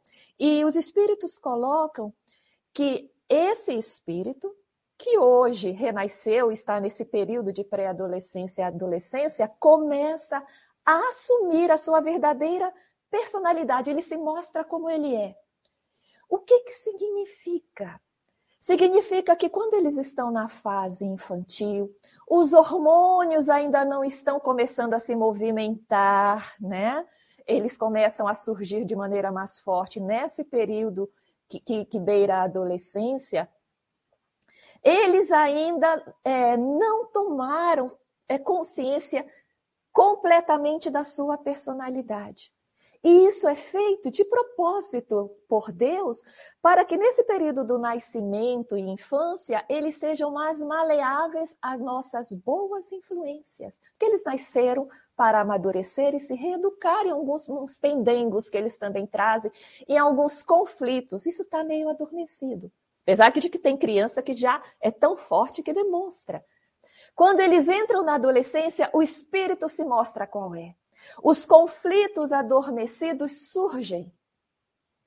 Então, de repente, ele começa a questionar, ele começa a mudar, os hormônios surgem. Então, por exemplo, se ele tinha em vidas anteriores ainda traz um des desequilíbrio na área da afetividade, enquanto estão adormecidos os hormônios, tudo bem, como eles começam a funcionar, ele começa a demonstrar essa ânsia, né, esse desequilíbrio nessa área da afetividade. Por exemplo, e isso em todas as áreas. Então, é, é importante que a gente compreenda que isso é um fenômeno natural, tá? Que isso aconteceu conosco. Vamos tentar lembrar da gente, cada um no, seu, no seu campo de conflito. E que a, o importante é que a gente tenha aproveitado aquele período de maior maleabilidade para fazer a nossa parte. E se nós observamos dificuldades, essa transformação, que a gente entenda, agora eu vou conhecer melhor esse meu filho. Agora ele vai me mostrar como ele é, mas eu tenho certeza de que o que ele está mostrando já está influenciado por todo o amor que ele recebeu. Ele não traz aquela dificuldade em toda a sua crueza, sabe? como era quando ele estava antes de renascer. Ele sofreu a influência do amor por ele que você teve na gestação. Desde a concepção, o espírito já começa a se unir enquanto as células se multiplicam. A partir daí, ele já começou a sentir um aconchego, um consolo, um carinho. e por todo o período do, do ciclo de, da infância até chegar naquela fase. Então, o que você vê já é uma alma transformada, que ainda traz os seus conflitos, porque, como a Ana disse, não vamos querer que eles sejam perfeitos numa encarnação só, só naqueles 12, 13, 14 anos ali. Mas imaginar, ainda existe muito trabalho a fazer, além do que nós conseguimos fazer. E eu vou continuar compreendendo e fazendo o possível, o que estiver ao meu alcance por esse filho que eu amo. Importante é compreendê-lo como espírito imortal. Ana, ajuda a gente aí na complementação? Nossa, você falou tudo que eu pensando. Queria completar só com uma coisa, assim. Tem estudos que falam que de 7 em 7 anos a alma dá uma, uma fosse um salto, uma, uma viradinha. Então, 12 está perto dos 14. Ainda não é adolescência plena, a gente chama de pré-adolescência, mas você colocou super perfeito. Então, aos 7 e aos 14, a gente tem uma, uma virada que a gente fica assim, hein, oi, cadê o meu filho? Ele meio que sumiu, né? Que esse, com esse jeito assim, né? Diferente e tal. Então, o processo educativo é para isso, precisa de ajustes. E é preciso entender assim, cada filho precisa de uma pedagogia diferente, gente. Não tem jeito. A gente se torna pedagogo, não tem jeito, é isso aí. Então, como é que o pessoal fala, aceita que dói menos, né? É, porque cada filho tem um processo de aprendizagem diferente. Tem uns que vão levar muito bem, olho no olho, vão conversar, senta aqui. Tem outros que a gente precisa fazer um outro tipo de negociação. Né? Tem uns que a gente tem que comer pelas beiradas, sabe? Então, cada um, a gente precisa encontrar recursos adequados para as necessidades deles. Agora, assim, a gente precisa sair do lugar da queixa. Duas coisas que eu queria dizer para os pais, né? Sair do lugar da queixa. É, você é o educador do seu filho, sim. Você passa mais tempo com ele do que a escola. Desde a sua barriga, se você é a mãe, e do, o pai, desde o seu nascimento, enfim, nós estamos juntos há muito tempo. Nós somos os educadores que estão ali na, na estrada daquele espírito. Então, essa é a primeira coisa. Então, a gente precisa sair da queixa e assumir esse lugar. Educadores somos. Agora, uma segunda coisa que eu queria dizer para os pais de adolescentes. Nós precisamos dar notícias para eles que a vida adulta é boa.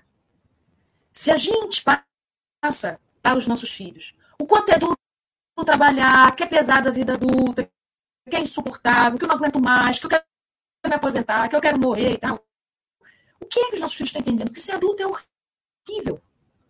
Então, eu vejo é, jovens velhos, 20, 30 e tantos anos, ainda na casa dos, com seus pais, dos seus pais, com muita dificuldade de ir para a vida adulta ainda, de assumir o seu próprio lugar. E eu acho que a gente contribui isso, não estou que a culpa é nossa, mas a gente contribui, porque as notícias que a gente dá da vida adulta não são notícias boas. Não são notícias de que é bom ser adulto. É bom a gente poder ter autonomia, independência e seguir em frente. Então a gente precisa começar aí dizendo isso para os nossos filhos pequenos e adolescentes. É bom ser grande, é bom ser adulto, é desafiante. Mas como a gente se fortalece, vale a pena crescer, é bom crescer. Então, que a gente possa ir dizendo isso para os nossos jovens. Como é bom nada de cá. É bom ser criança, é ótimo. É bom ser adolescente? Excelente. Mas ser adulto? Muito bom. É isso que eu queria completar. Paulo, tem algo que você quer? Ou Jorge, vocês querem falar?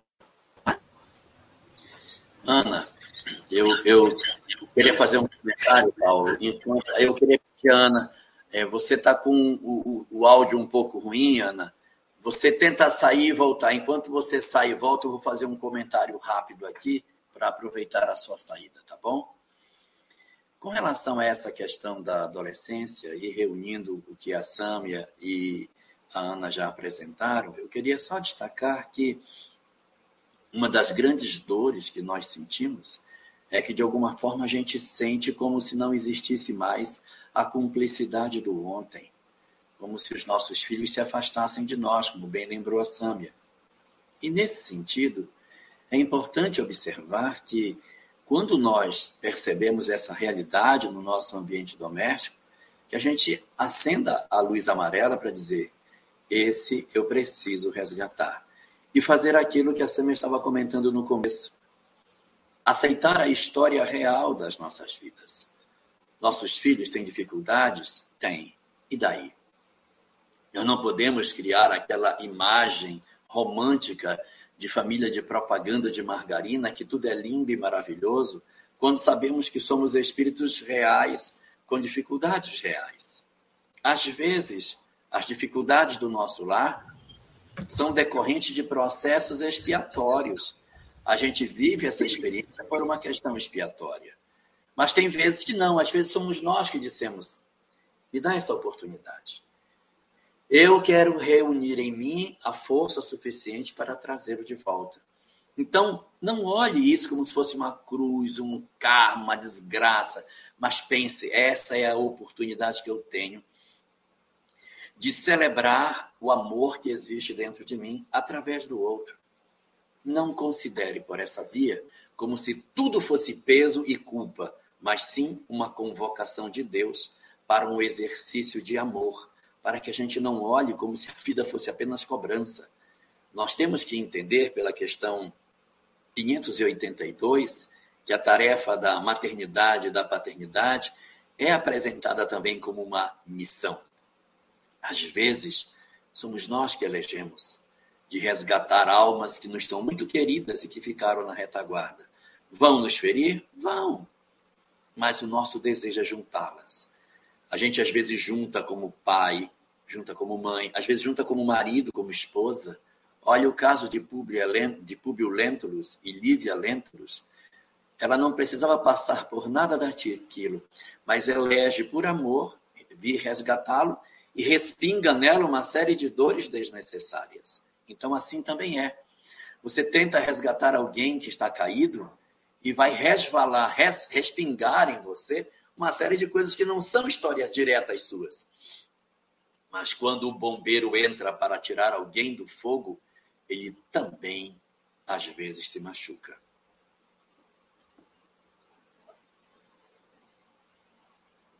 Pronto, Paulo. Nós fazendo um teste com, a, com o microfone. É, vê se meu áudio melhorou, gente. Show. Melhorou, graças a Deus. Por que a gente não fez isso? Porque eu não fiz antes.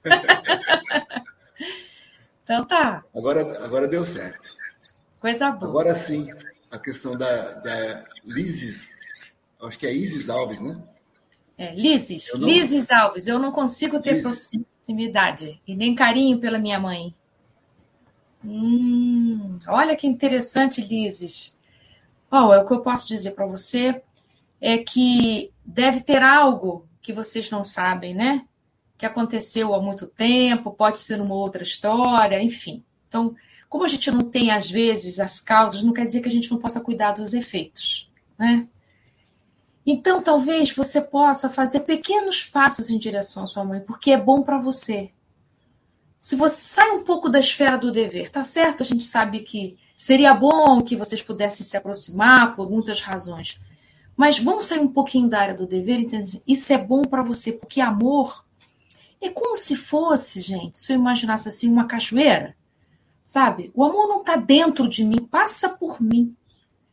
Então, se eu me coloco.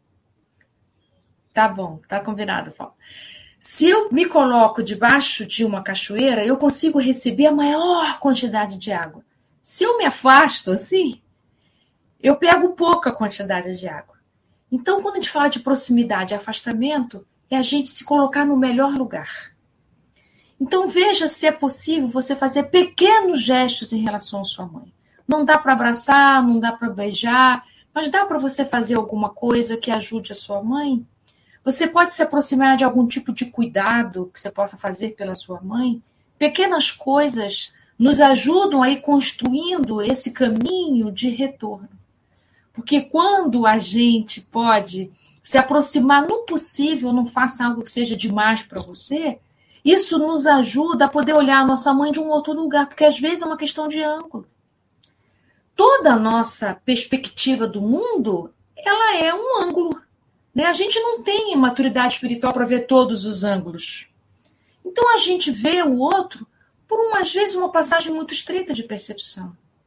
Então a gente fazendo pequenas coisas, ajudando a sua mãe em alguma coisa, é, fazendo companhia para ela, talvez levando ela no médico, mas sem muito contato físico por enquanto. Nesses pequenos movimentos, você vai abrindo passagem e isso, com o tempo, tende a se diluir. Como eu disse lá no comecinho da nossa live de hoje, Deus nos coloca em lugares diferentes em cada encarnação para a gente ir mudando os nossos pontos de vista e assim a gente podendo curar as nossas histórias antigas. Vocês têm algo, amigos, para falar sobre? Eu acredito que é amar o amor possível, né, Ana? E não o amor perfeito, idealizado pela sociedade, de que a mãe é aquela que ama incondicionalmente, plenamente, 100%, ou que os filhos são aqueles que amam e veem a mãe como a rainha, o pai como super-herói. Não. A realidade é outra, mas nós temos sim condições de amar dentro dos nossos limites, né? reconhecendo os erros, reconhecendo as dificuldades e limitações dessa mãe ou desse pai. Eu acho que o objetivo, até como a Ana colocou, é a gente não acumular mágoa, não acumular raivas, não acumular aquela coisa escondida da vingança de que agora eu também vou ter minha vida, já sou adulta e vou abandonar, porque isso são coisas que vão fazer a gente se comprometer com essa história ainda mais. Então, a, a, ideia da amorosidade dentro do possível, respeitando os nossos limites, eu acredito que é um treino, né? é uma possibilidade. Excelente. A Daniele Pessoa nos traz uma, uma questão no sentido oposto agora. E se optarmos por não termos filhos? Vai lá, responde aí pra gente. Estou deixando para vocês. Mas é, sobre não ter filhos, essa é uma possibilidade. O livro dos Espíritos trata sobre essa questão. Na lei de sociedade, dizendo o seguinte: que é importante que a gente observe o que nos motiva para determinadas coisas. Nós não somos, na verdade, apreciados pelo que fazemos, mas sim pela intenção daquilo que fazemos. Se, por exemplo, alguém pega uma faca e mete na barriga de uma pessoa lá embaixo e rasga até o pescoço, até aqui em cima, tira, mete a mão assim nas vísceras e joga as vísceras da pessoa fora, corta e lança um pedaço fora, você vai dizer: meu Deus, essa alma está totalmente comprometida. Não, é um cirurgião fazendo uma cirurgia de emergência salvando uma pessoa, então ele pega uma faca e abre a pessoa inteira e tira um pedaço das vísceras e joga fora. Está salvando a pessoa. Senão, o cirurgião estava lascado na lei de causa e efeito. Então, o que vale é a intenção. Nesse sentido, o livro dos Espíritos pergunta: qual é o móvel da ação? Porque pode ser o egoísmo. Eu não quero ninguém riscando minhas paredes, não quero dividir o meu salário, não quero ninguém é, agora não se faz mais isso, mas antigamente menino mastigava CD. Então, é, eu, eu não quero ninguém destruindo as minhas coisas, eu não quero ninguém me atrapalhando, sabe? Pulando na minha cama, rasgando meus móveis. Não quero, não quero preocupação. Então, o que me move é o egoísmo ou eu tenho outras motivações? Porque eu posso ter.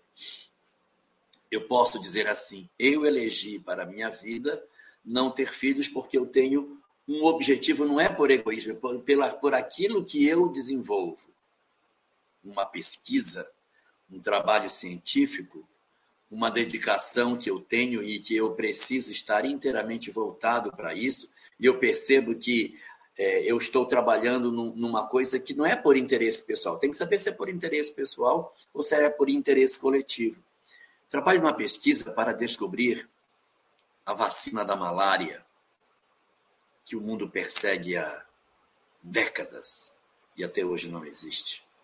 E para isso eu tenho que viajar, eu vou para locais, vou para África, vou para a Amazônia, me embrenho no meio do mato, procurando pessoas que têm imunidade para estudar, para ir para laboratório. Na minha leitura pessoal, não consigo conjugar isso com a maternidade. Então, eu faço uma eleição, não é por interesse pessoal, mas é por altruísmo de não ter uma família, não ter filhos, sei lá. Então, o que tem que nos mover é, na verdade, os nossos propósitos. Investigue quais são os seus sentimentos, o que lhe move. Se é o egoísmo ou se é o altruísmo. E em cima disso, a gente tem uma resposta mais efetiva sobre as ações a tomarmos em cada etapa da nossa vida.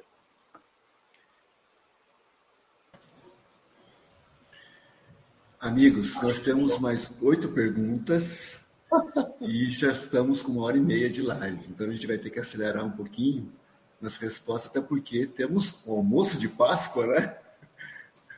Todo mundo aqui tem um almoço de Páscoa pela frente. Então, a Mônica Barbosa diz assim: Minha filha tem problemas de autoimagem. Diz que seria que queria ser outra pessoa, que é feia, que a sua vida não é boa. Ela é linda, tem tudo, é médica residente. Muitas vezes me culpa por tudo.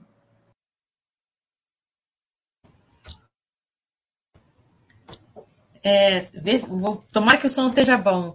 Ô, Mônica, a sua menina, né? A sua filha querida, adulta, já é médica residente, olha que lugar grande que ela alcançou ela caminhou bastante no fazer, né? ela deu conta de poder chegar nesse lugar, mas tem uma parte dela que a Joana de Angeli chama a criança ferida, que não caminhou junto ainda. E a nossa alma ela é assim mesmo. É como se a nossa alma tivesse um monte de pedaços. Uns pedaços acompanham a idade cronológica da gente, tem uns pedaços que não. E que a gente precisa de ajuda terapêutica para poder é, fazer uma espécie de. Vou usar uma palavra em inglês, é um updating, como é que é? Uma atualização. Uma atualização daquilo que me aconteceu quando eu era menina.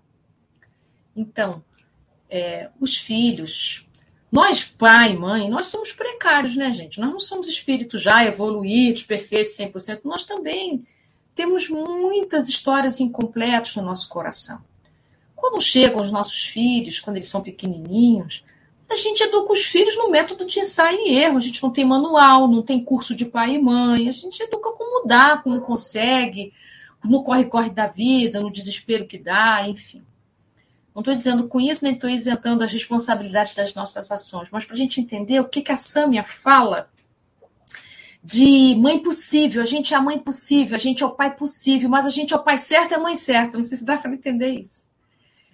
Porque Deus conta com a nossa ação para educar o filho, sabendo dessas nossas dificuldades. E é assim que é mesmo.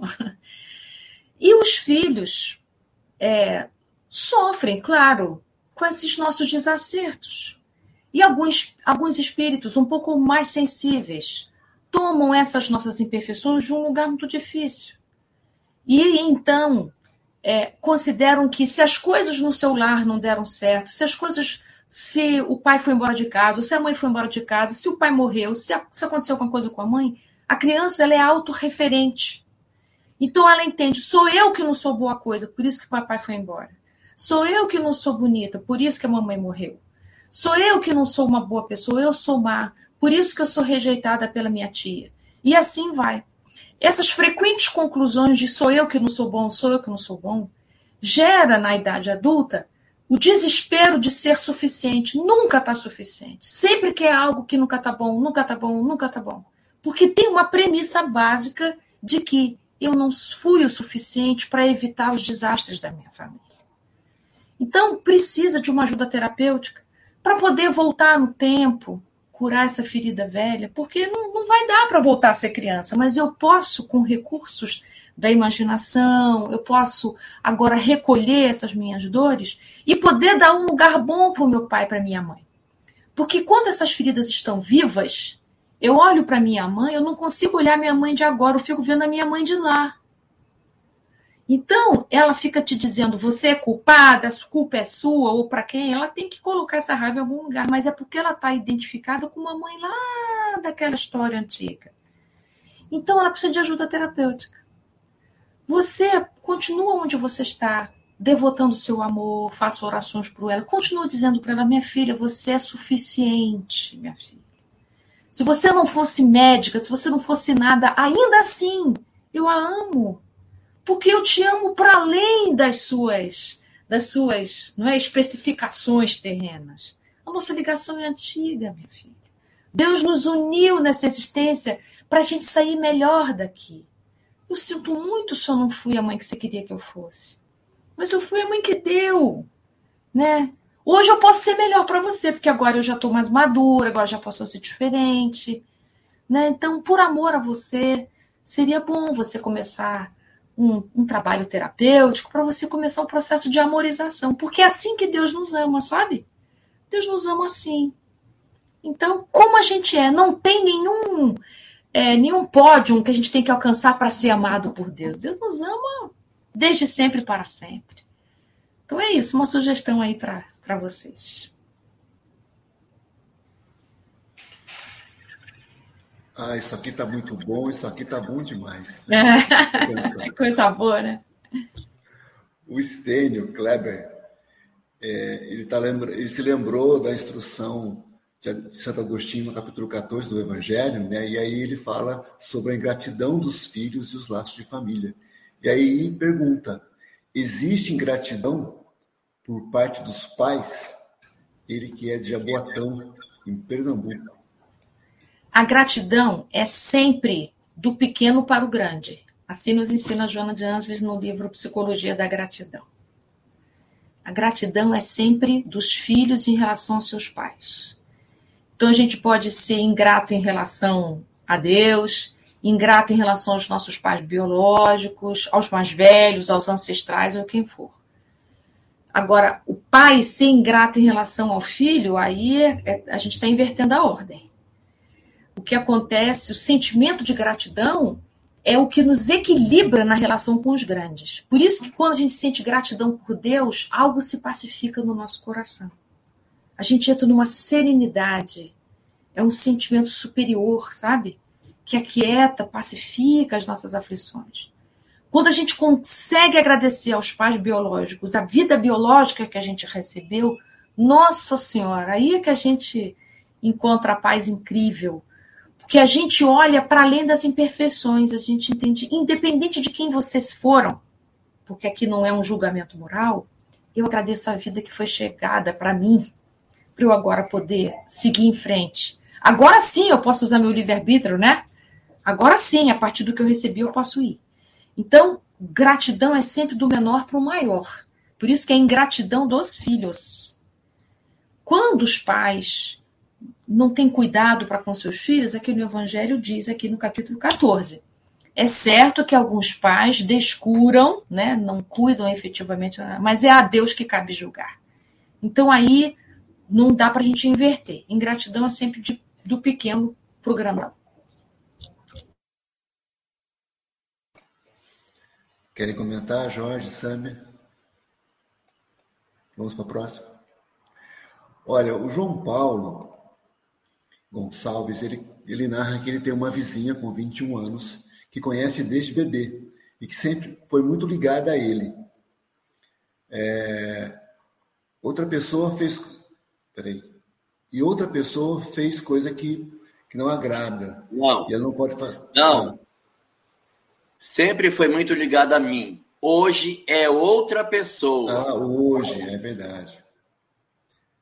E não pode fazer nada, somente orar. Depois ele continua assim. Já deixou de falar comigo várias vezes, depois volta como se nada tivesse acontecido.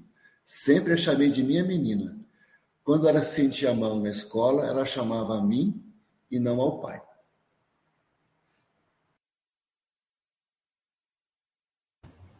Querem responder, Sâmia, Elahá?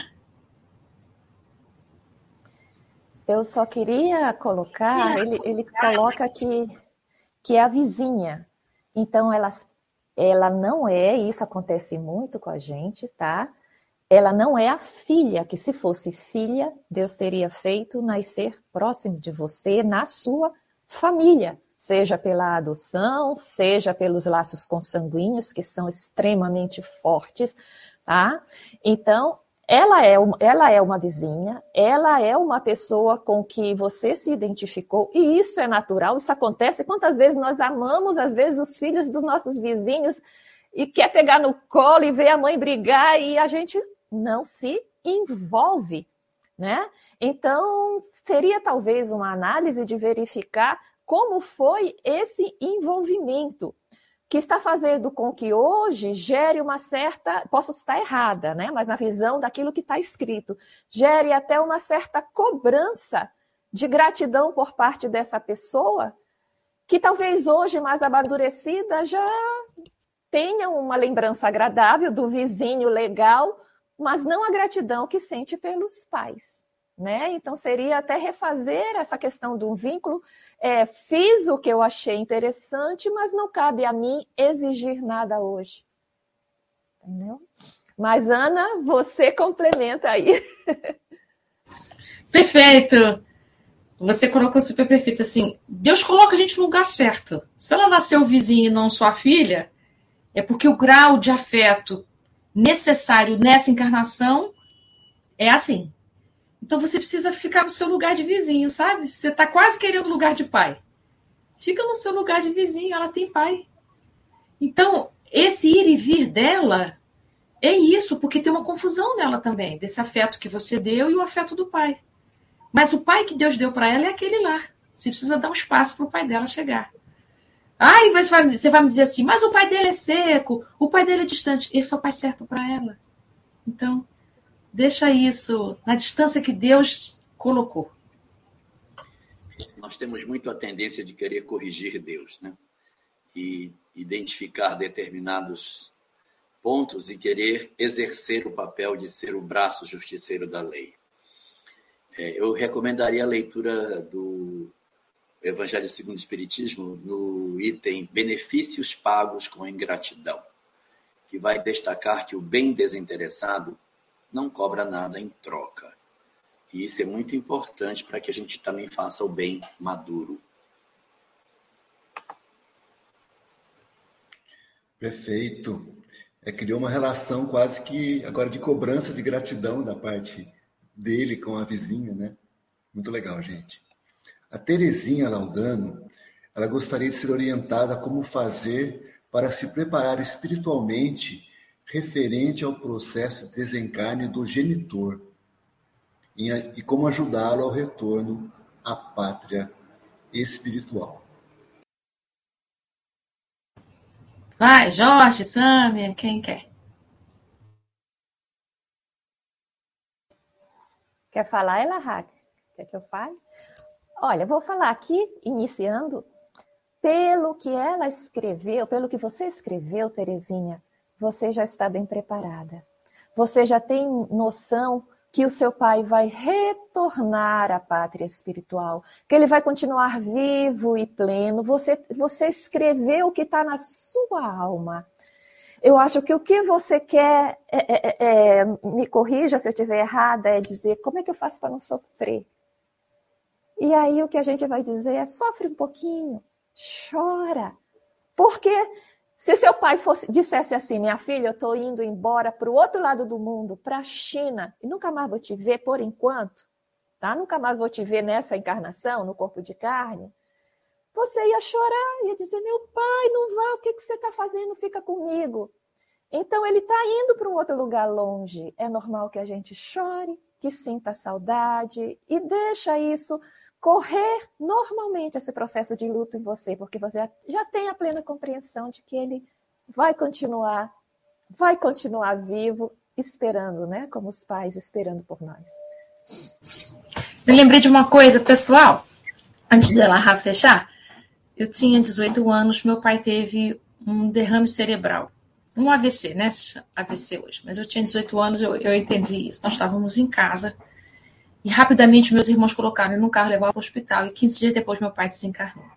Só que naquele corre-corre de ir embora, não sei o quê, eu fiquei em casa.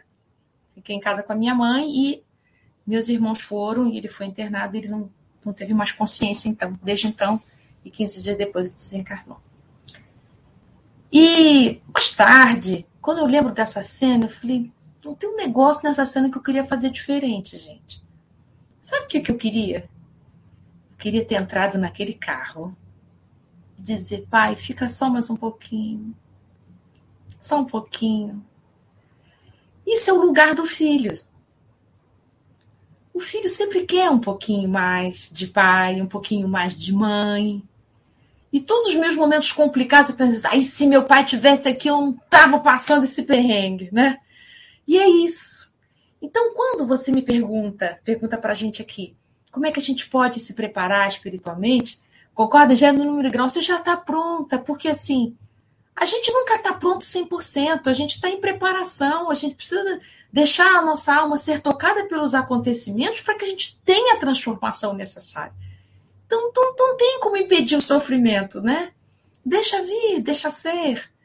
E não briga com esse sentimento que a gente tem, que é ficar só mais um pouquinho, pai, só um pouquinho.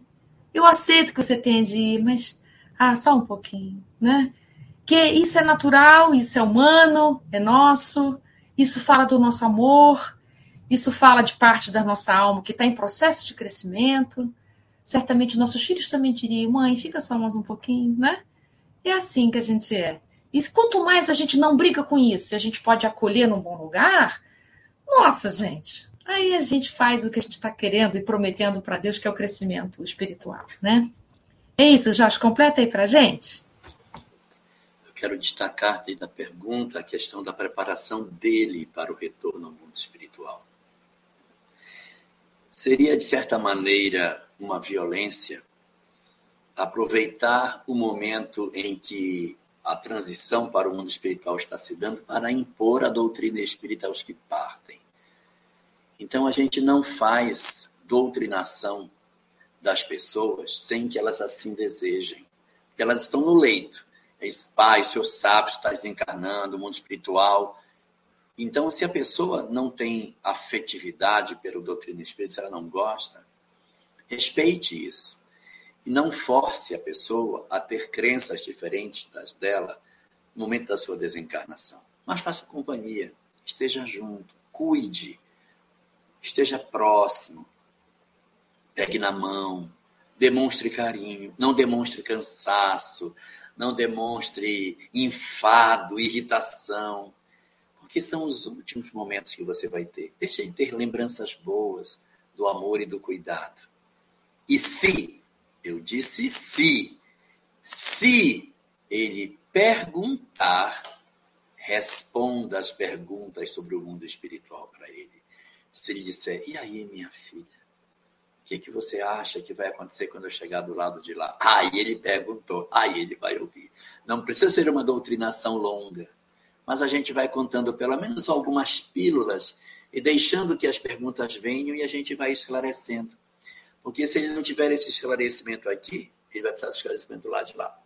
Mas ele precisa demonstrar interesse. A gente não entrega sem que a pessoa queira. A gente cuida e espera que de repente algo aconteça orar com frequência por ele e aceitar, quando chegar o momento da desencarnação, o natural processo da partida que faz parte da própria existência. Incrível. Nossa querida amiga Fátima Rabelo, de Aracaju, beijo, Fátima. Ela fala sobre a questão filhos e drogas. Como fazer para a mãe ou pai não irem juntos? Aliás, queria aproveitar para recomendar um filme com essa temática chamado é, Quatro Dias com Ela. É com a Glenn Close e é um filme sensacional. Assisti ontem à noite, vale muito a pena. Quatro Dias com Ela. Nossa, que desafio. Quer começar, Samer?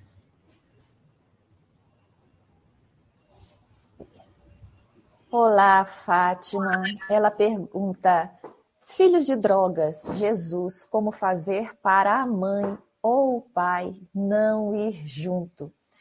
Não só na questão das drogas, mas quando os nossos filhos estão, vamos dizer, no fundo do poço, né? E cada um tem a sua história. Muitos pais começam nesse momento não só a se sentir culpados de alguma maneira, como a, se acham na, na obrigação de pular no poço junto. Ou seja, não é justo que o meu filho esteja passando por um momento tão difícil e eu continue equilibrado, equilibrada. A minha obrigação é sofrer, a minha obrigação é chorar, a minha obrigação é, é, é me lamentar e me martirizar porque a situação do meu filho é essa. Até quando nosso filho passa por, por, por problemas da vida mesmo. E a proposta não é essa, é preciso que a gente não se afunde com ele, mantenha o equilíbrio, fique do lado de fora para poder jogar a corda.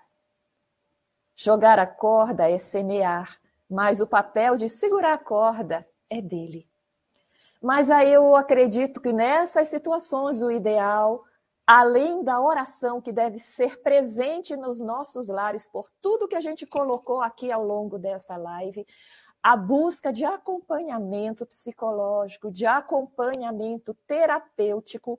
Inclusive, existem grupos de, de, de anônimos, né? de, de alcoólatras anônimos, de, de, de toxicômanos anônimos, os adictos, que são grupos feitos para os familiares. Isso existe em todas as cidades, eu acredito, e para os familiares, onde eles podem buscar para ouvir a história dos outros, saber como fazer, saber como agir de uma maneira proativa, de uma maneira que possa realmente auxiliar os nossos filhos, né? Então, apoio terapêutico, buscar grupos de ajuda que existem, tá? E, e a oração, o evangelho no lar, esse contato para afastar também, cuidar também dessa parcela da influência espiritual. Tá? Se precisar o tratamento espiritual na casa espírita, se for espírita, né? Também é muito importante. Alguma colocação, gente? Eu quero falar. Esses grupos de apoio são o Nalanon, que é para a família, tem o grupo do NA, que é para o adicto, e o Nalanon para a família. E tem um outro grupo de apoio chamado Amor Exigente, que é um grupo que trabalha exatamente as circunstâncias do amor mas as exigências para que senão a família é arrastada junto com aquele que se, se, se entrega à drogadição. Então, esse é um drama muito difícil, é um drama muito difícil. Precisa de muita força, muita força, muita força para que você entenda que, de repente, você vai entregar a vida inteira na tentativa de resgatá-lo e pode não obter sucesso processo da drogadição não pode ser tido como assim, não, mas eu vou conseguir tirá-lo. Não é muito fácil. Não é muito fácil. Claro que tem muitos que conseguem. E muitos conseguem até por um certo tempo, mantém uma, uma certa capacidade de equilíbrio por um tempo, aí recai. Aí depois vem de novo. Então, esse processo vai exigir dos pais duplo ânimo. No livro Consolador, mensagem, perguntas 190 e 191, nos ajudam a entender um pouco sobre essa questão. Mas o que eu queria destacar aqui é o seguinte: a parábola do semeador começa assim: Eis que um semeador saiu a semear. O semeador não colhe, ele semeia. Depois é dito no final da parábola que a terra boa produziu a 30, 60 e a 100 por um, mas não aparece o semeador colhendo papel do semeador é espalhar as sementes. O nosso papel como pai, como mãe, talvez seja esse: trabalhar entregando as sementes sem conseguir encontrar os resultados.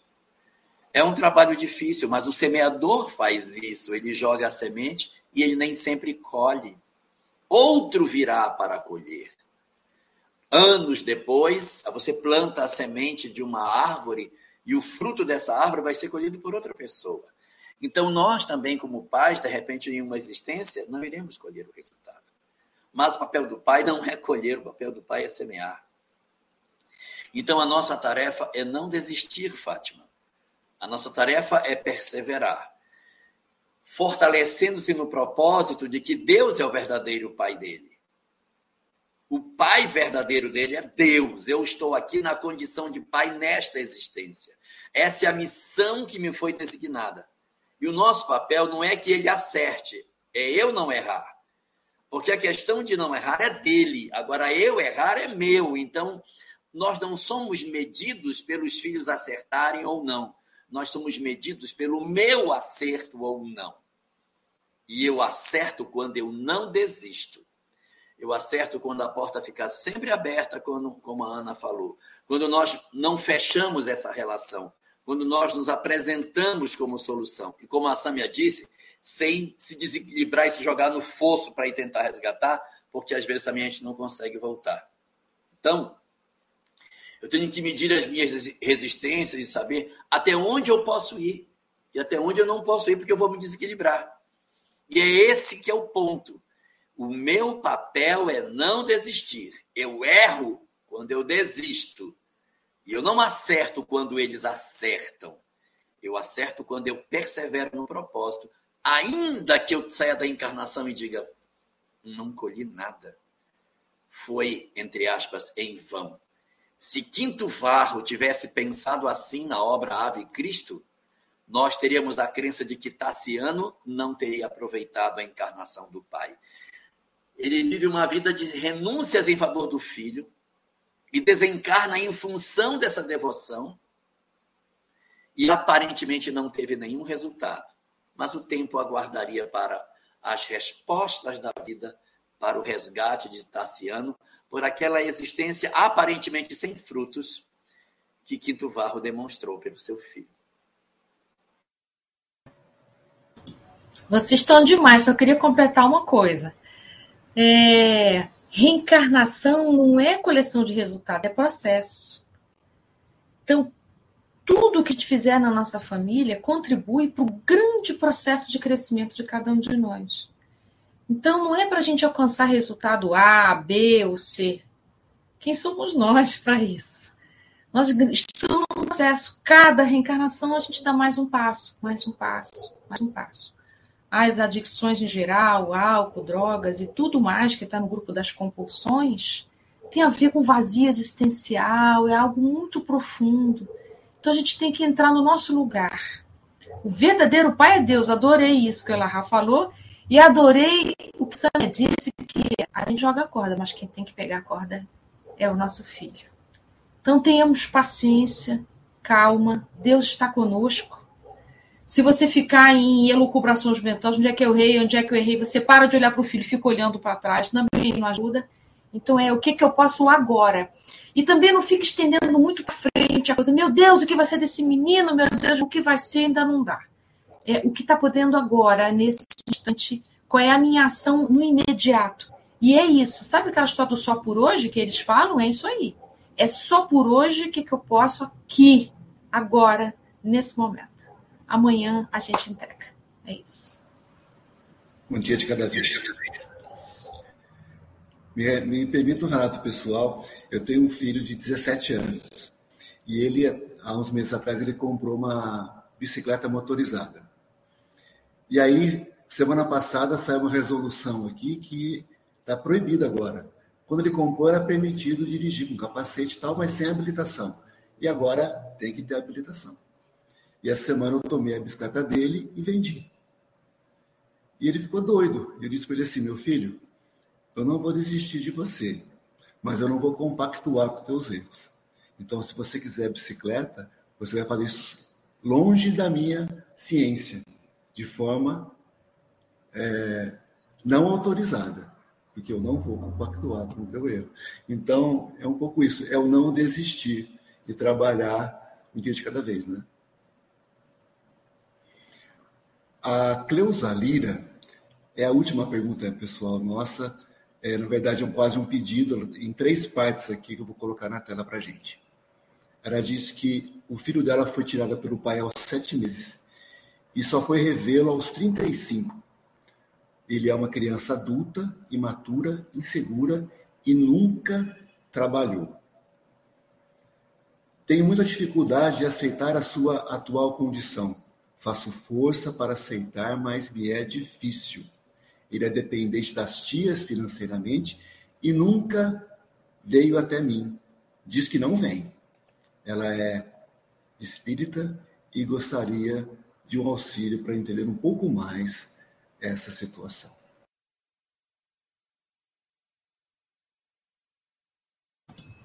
Bom, vou dar o pontapé, então. Você fez falta para ele. Muita falta. Ele era muito pequeno, precisava muito de mãe.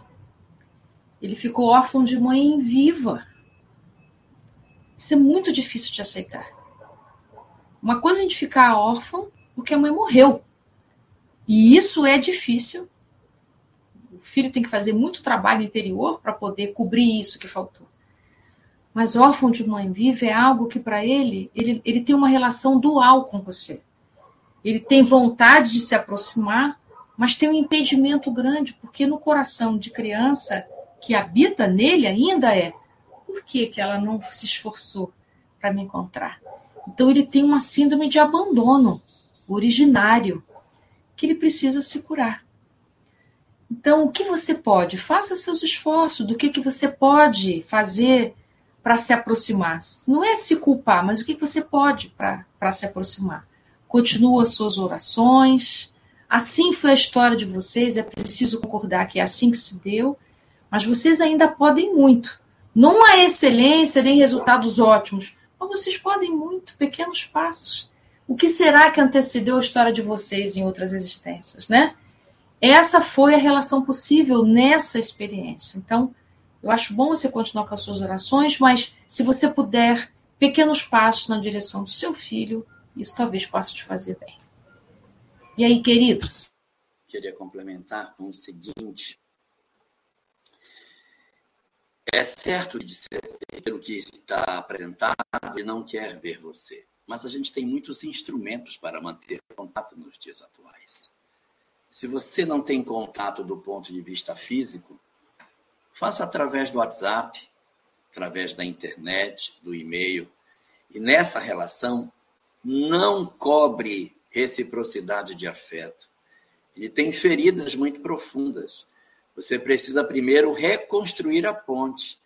E o que você pode oferecer para ele é um contato através da rede para que você consiga se aproximar sem a cobrança. Não, eu quero ver você, eu quero que você aqui, eu quero abraçar você, eu sou a sua mãe, você me deve amor, fui eu que lhe coloquei no mundo.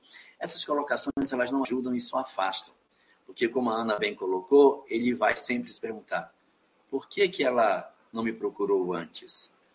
E isso é muito importante, você pode se apresentar, ainda que distante do ponto de vista físico, pode estar presente do ponto de vista emocional, colaborando com ele sem cobranças, mas sendo aquele local onde ele pode procurar para se aconselhar, para trocar ideias. E você vai valorizando as coisas positivas que ele tem para que você crie um processo de empatia e aí consiga fazer o processo de resgate dele para próximo de você. E aproveitando uma colocação de uma pergunta anterior que teve da moça que não falava com a mãe, tinha dificuldade de abraçar a mãe, eu quero aproveitar e fazer uma contribuição naquela questão. Jesus diz assim: amai os vossos inimigos. Aí dá três alternativas. Fazer bem é os que vos aborrecem. Fazer bem é atos. Você disse que não conseguia abraçar. Aí dá uma segunda. Bendizei os que vos maldizem. Não consegue abraçar? Então fala bem, conversa com ela, não reclama dela dialoga, mas não precisa abraçar. Nem, nem conversar eu consigo, ela não fala comigo. Então, orai pelos que vos perseguem e um dia. Vai pelo pensamento. Atos, palavras e pensamentos. Se você tem dificuldade com o seu filho, começa pelas orações. Se tem dificuldade com a sua mãe, que foi a pergunta anterior, começa pelas orações. Vencida essa etapa, palavras, bendizei os que vos maldizem. Fala bem de quem fala mal. Não fale mal de seu filho. Não critique seu filho para outras pessoas, que vai chegar no ouvido dele. Vai falar aqui, vai dobrar a esquina e vai chegar. Tua mãe disse tal coisa de você. Você é isso, você é aquilo. Então, comece a fazer um trabalho de positividade em relação a ele, porque ele se sinta mais próximo de você. E a terceira etapa é fazer bem aos que vos aborrecem, ou seja, começar, ou melhor, alcançar a etapa dos atos. Tanto lá a moça com a mãe, como você agora com seu filho da mesma forma. Eu queria falar só uma coisinha, que eu acho que já está tá bem completo, mas só em relação a ela mesma, a essa mãe que não conseguiu conviver com seu filho desde de bebê praticamente, né? Ele tem 35 anos. O que passou, já passou. Não tem agora como você se angustiar eu poderia ter feito diferente, eu poderia ter agido diferente. A gente sabe quando a gente é muito jovem, a gente nem sabe que existe lei, que a gente pode correr para juiz. Às vezes ninguém apoia a gente. Eu não, ninguém conhece aqui a sua história, o que fez com que o pai levasse, o que fez com que você não tivesse contato, mas você fez o que você achou possível lá atrás. E ele seguiu esse caminho que você resumiu aqui para gente. Eu acho que o importante agora era aceitar o que aconteceu, não é concordar e achar que está certo, mas dizer: é isso que aconteceu. Meu filho foi tirado de mim, eu fiz o que no momento eu tinha maturidade para fazer, e minhas tias assumiram a minha criança. Que não é um papel fácil as tias estarem sustentando agora esse, esse senhor de 35 anos. Então, elas devem ter um carinho por eles. Então, desenvolveram o sentimento de gratidão por quem tentou ajudar essa, esse menino se você não conseguia, por algum motivo, foi impedida. Ter um sentimento de perdão por pessoas que você acha que precisa perdoar, você que sabe a sua história. Ter um sentimento de auto-perdão se você sente alguma culpa também dentro de você, não sei, mas se você achar que cabe. E se a, a, atitudes é daqui para diante. É daqui para diante. Eu tenho um filho de 35 anos que, por algum motivo, a gente não sabe o que ele ouvia, não quer me ver, não quer agir comigo. Se você, por exemplo, sentir que cabe, peça perdão para ele. Isso abre muitas portas, porque a gente não sabe o que ele sente, o que disseram ou o que inventaram. A gente não conhece. Mas se existiu algum pontinho, diz meu filho, perdão pelo que eu não fiz. Me perdoa. Esse é, é, é abre muitas portas para você depois tentar uma aproximação. Não tenta se justificar, porque isso, isso é muito difícil. Olha, eu reconheço que eu era imatura, que eu não agi como eu poderia ter agido. Hoje eu faria diferente. Isso abre portas, essa humildade, se você achar que cabe. Tá? Aceitar-se, né? Em vez de dizer, não, eu fiz certo, eu fiz certo e a culpa era dos outros, mas é assim, eu errei. Me perdoa. Só, só uma coisa, esse tema é bonito, né? É assim, quem tem esse abandono original no coração, se sente abandonado, se sente que não recebeu o que tinha que receber, é, recusa, recusa-se a crescer, porque é como se, se crescesse, teria perdoado todo o passado, entende? Então tem essa recusa, diz assim, não, eu não posso crescer porque eu não faço justiça com o que eu senti. Onde é que eu boto tudo que eu senti? Então, se você se puder seguir esse caminho que a Samia colocou super bem, de poder é, dizer para ele, meu filho, eu sinto muito, é o que deu, né? Esse lugar ajuda a querer essa justiça, entende? Talvez isso desbloqueie seu, talvez, a gente não tem aqui nenhuma garantia. Talvez isso desbloqueie seu filho para o crescimento. E talvez isso também dê um descanso para o seu coração, porque você não deixou de amar porque ele estava longe, né? É isso. Gente do céu, a gente poderia fazer uma rave espírita, ficar aqui assim, no final de semana. ai, ai. Mas temos que partir para o nosso encerramento. Eu queria que o Jorge e a Ana dessem as suas considerações finais. E depois a Sâmia vai finalizar para a gente com um poema, né, gente? Não tem como ter a Sâmia aqui num domingo de Páscoa falando sobre relacionamento pais e filhos sem um poema dela.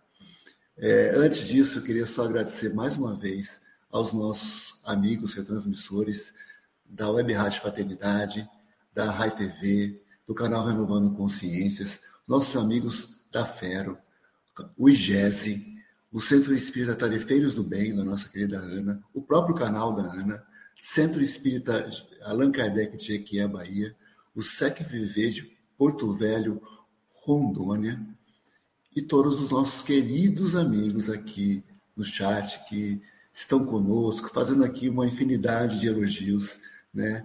Centenas de amigos nesta manhã de domingo de Páscoa. Então, nossa gratidão é enorme a todos vocês. E gratidão a esse trio aqui, né? A Ana, querida, Sâmia, e você, Jorge, óbvio, também, com essa sua participação especialíssima. Começamos pelo, pelo Jorge? Por mim, claro. Afinal de contas, eu estou aqui só como convidado. Eu queria, como palavras finais, agradecer a Allan Kardec, que no dia de amanhã será a celebração da publicação da primeira obra que nos oportunizou todo esse conjunto de discussões que tivemos no dia de hoje. Se nós hoje estamos tendo essa visão diferenciada sobre o existir e sobre a família, nós devemos, em grande parte, à figura de Allan Kardec, que codificou a doutrina espírita, que nos trouxe esse conjunto de informações espirituais com que a gente tem a oportunidade hoje de reler a vida e de poder interpretar todas essas coisas. Então, hoje, quando a gente observa o cenário familiar pela ótica espiritual, Allan Kardec tem uma grande parcela de contribuição nessa questão. Então, a nossa gratidão a ele nesse sentido, de podermos hoje contemplarmos a nossa família de maneira real e podermos dizer de verdade, do fundo do nosso coração: eu aceito você do jeito que você é. Você não precisa ser perfeito ou perfeita para merecer o meu amor. Eu aceito você. Aceito a vida que eu tenho, aceito as responsabilidades que a vida me deu, aceito os desafios que eu tenho, aceito as limitações, porque sei que sou uma alma imortal a caminho da felicidade. Aceito todas essas coisas, porque sei que estou sobre as bênçãos de um Deus extraordinariamente misericordioso, que nos oportuniza todas essas coisas diretamente para o nosso crescimento e alcance da felicidade. Muito bem lembrado da data de amanhã, Jorge. Obrigado. Ana. Ai, até fechei o olho para receber isso tudo de bom que o Jorge estava falando. Obrigado, Jorge. É, gente, eu estou tão feliz, porque esse projeto, né, meu e do Paulo, que foi ideia do Paulo, tá, gente? Eu só aqui a. Estou aprendendo com ele isso. Essa ideia de a gente conversar sobre temas da nossa vida cotidiana, é, de um jeito assim tão gostoso, está me trazendo tanta alegria, estou muito feliz. E as pessoas têm falado que estão gostando muito, que que é diferente de palestra, né? Porque palestra o orador fala e as pessoas com as perguntas na cabeça e tal. E aqui a gente tem a oportunidade de falar das nossas experiências cotidianas, o que, que a gente enfrenta. Isso é, é muito bom, isso é maravilhoso. E hoje, tá com vocês dois pela primeira vez, eu nunca estive com vocês dois juntos, principalmente com a Samia, que é minha primeira vez de um contato tão estreito. Muita gratidão de você ter vindo é uma delícia conversar com você, me parece que eu já te conheço há tempão. A gente tem uma maneira próxima de falar e de pensar. Muito. Você, você é poetisa quando fala, não é só quando você faz as suas, suas, seus poemas. A maneira como você fala é poética. E é isso que toca, que aproxima. Eu me emocionei várias vezes com você falando aqui. Me segurei porque eu estava aqui num lugar de apresentadora e tal. Então, muito obrigada pela sua presença. Fale, conte. Quando Samia leu a obra Lições para a Alma, ela disse: Meu Deus, que coisa extraordinária que essa moça escreve, que coisa encantadora, eu estou apaixonada pelo que ela escreve. Mas é a Ana Tereza, você precisa conhecer a Ana pessoalmente, e nós estamos aqui tendo um encontro entre a autora e a leitora, apaixonada pela obra, né? E eu, tô, e eu tô curtindo Saga das Almas, que é o lugar onde a gente pode encontrar os poemas da Sâmia, belíssimos. Muita gratidão, viu, Sâmia? Eu que me sinto aqui muito honrada com a sua presença. Venha mais vezes, vamos fazer mais coisas junto que eu estou gostando, viu? E agora a palavra é sua. Obrigado, Ana. Nossa, foi gostoso demais estar com você. Eu aceito, sim, eu acho que vai ser muito legal a gente continuar conversando junto. E realmente eu conheci a Ana através do livro dela, né? E eu comecei a ler, eu disse, tem um toque de, eu falei até para ele, tem um toque de Joana de Ângeles, só que bem mais acessível.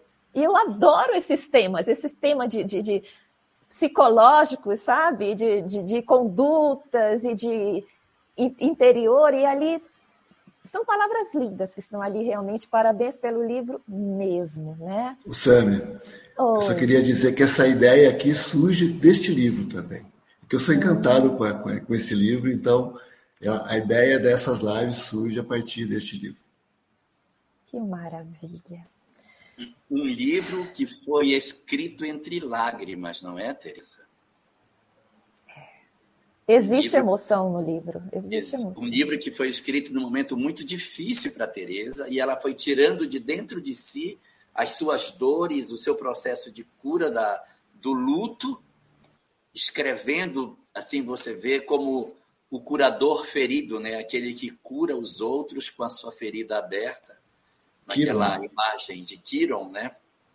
O curador ferido. Somos todos, né? Curadores feridos somos todos. É isso. Nossa, é isso. Obrigadíssimo. Eu que agradeço.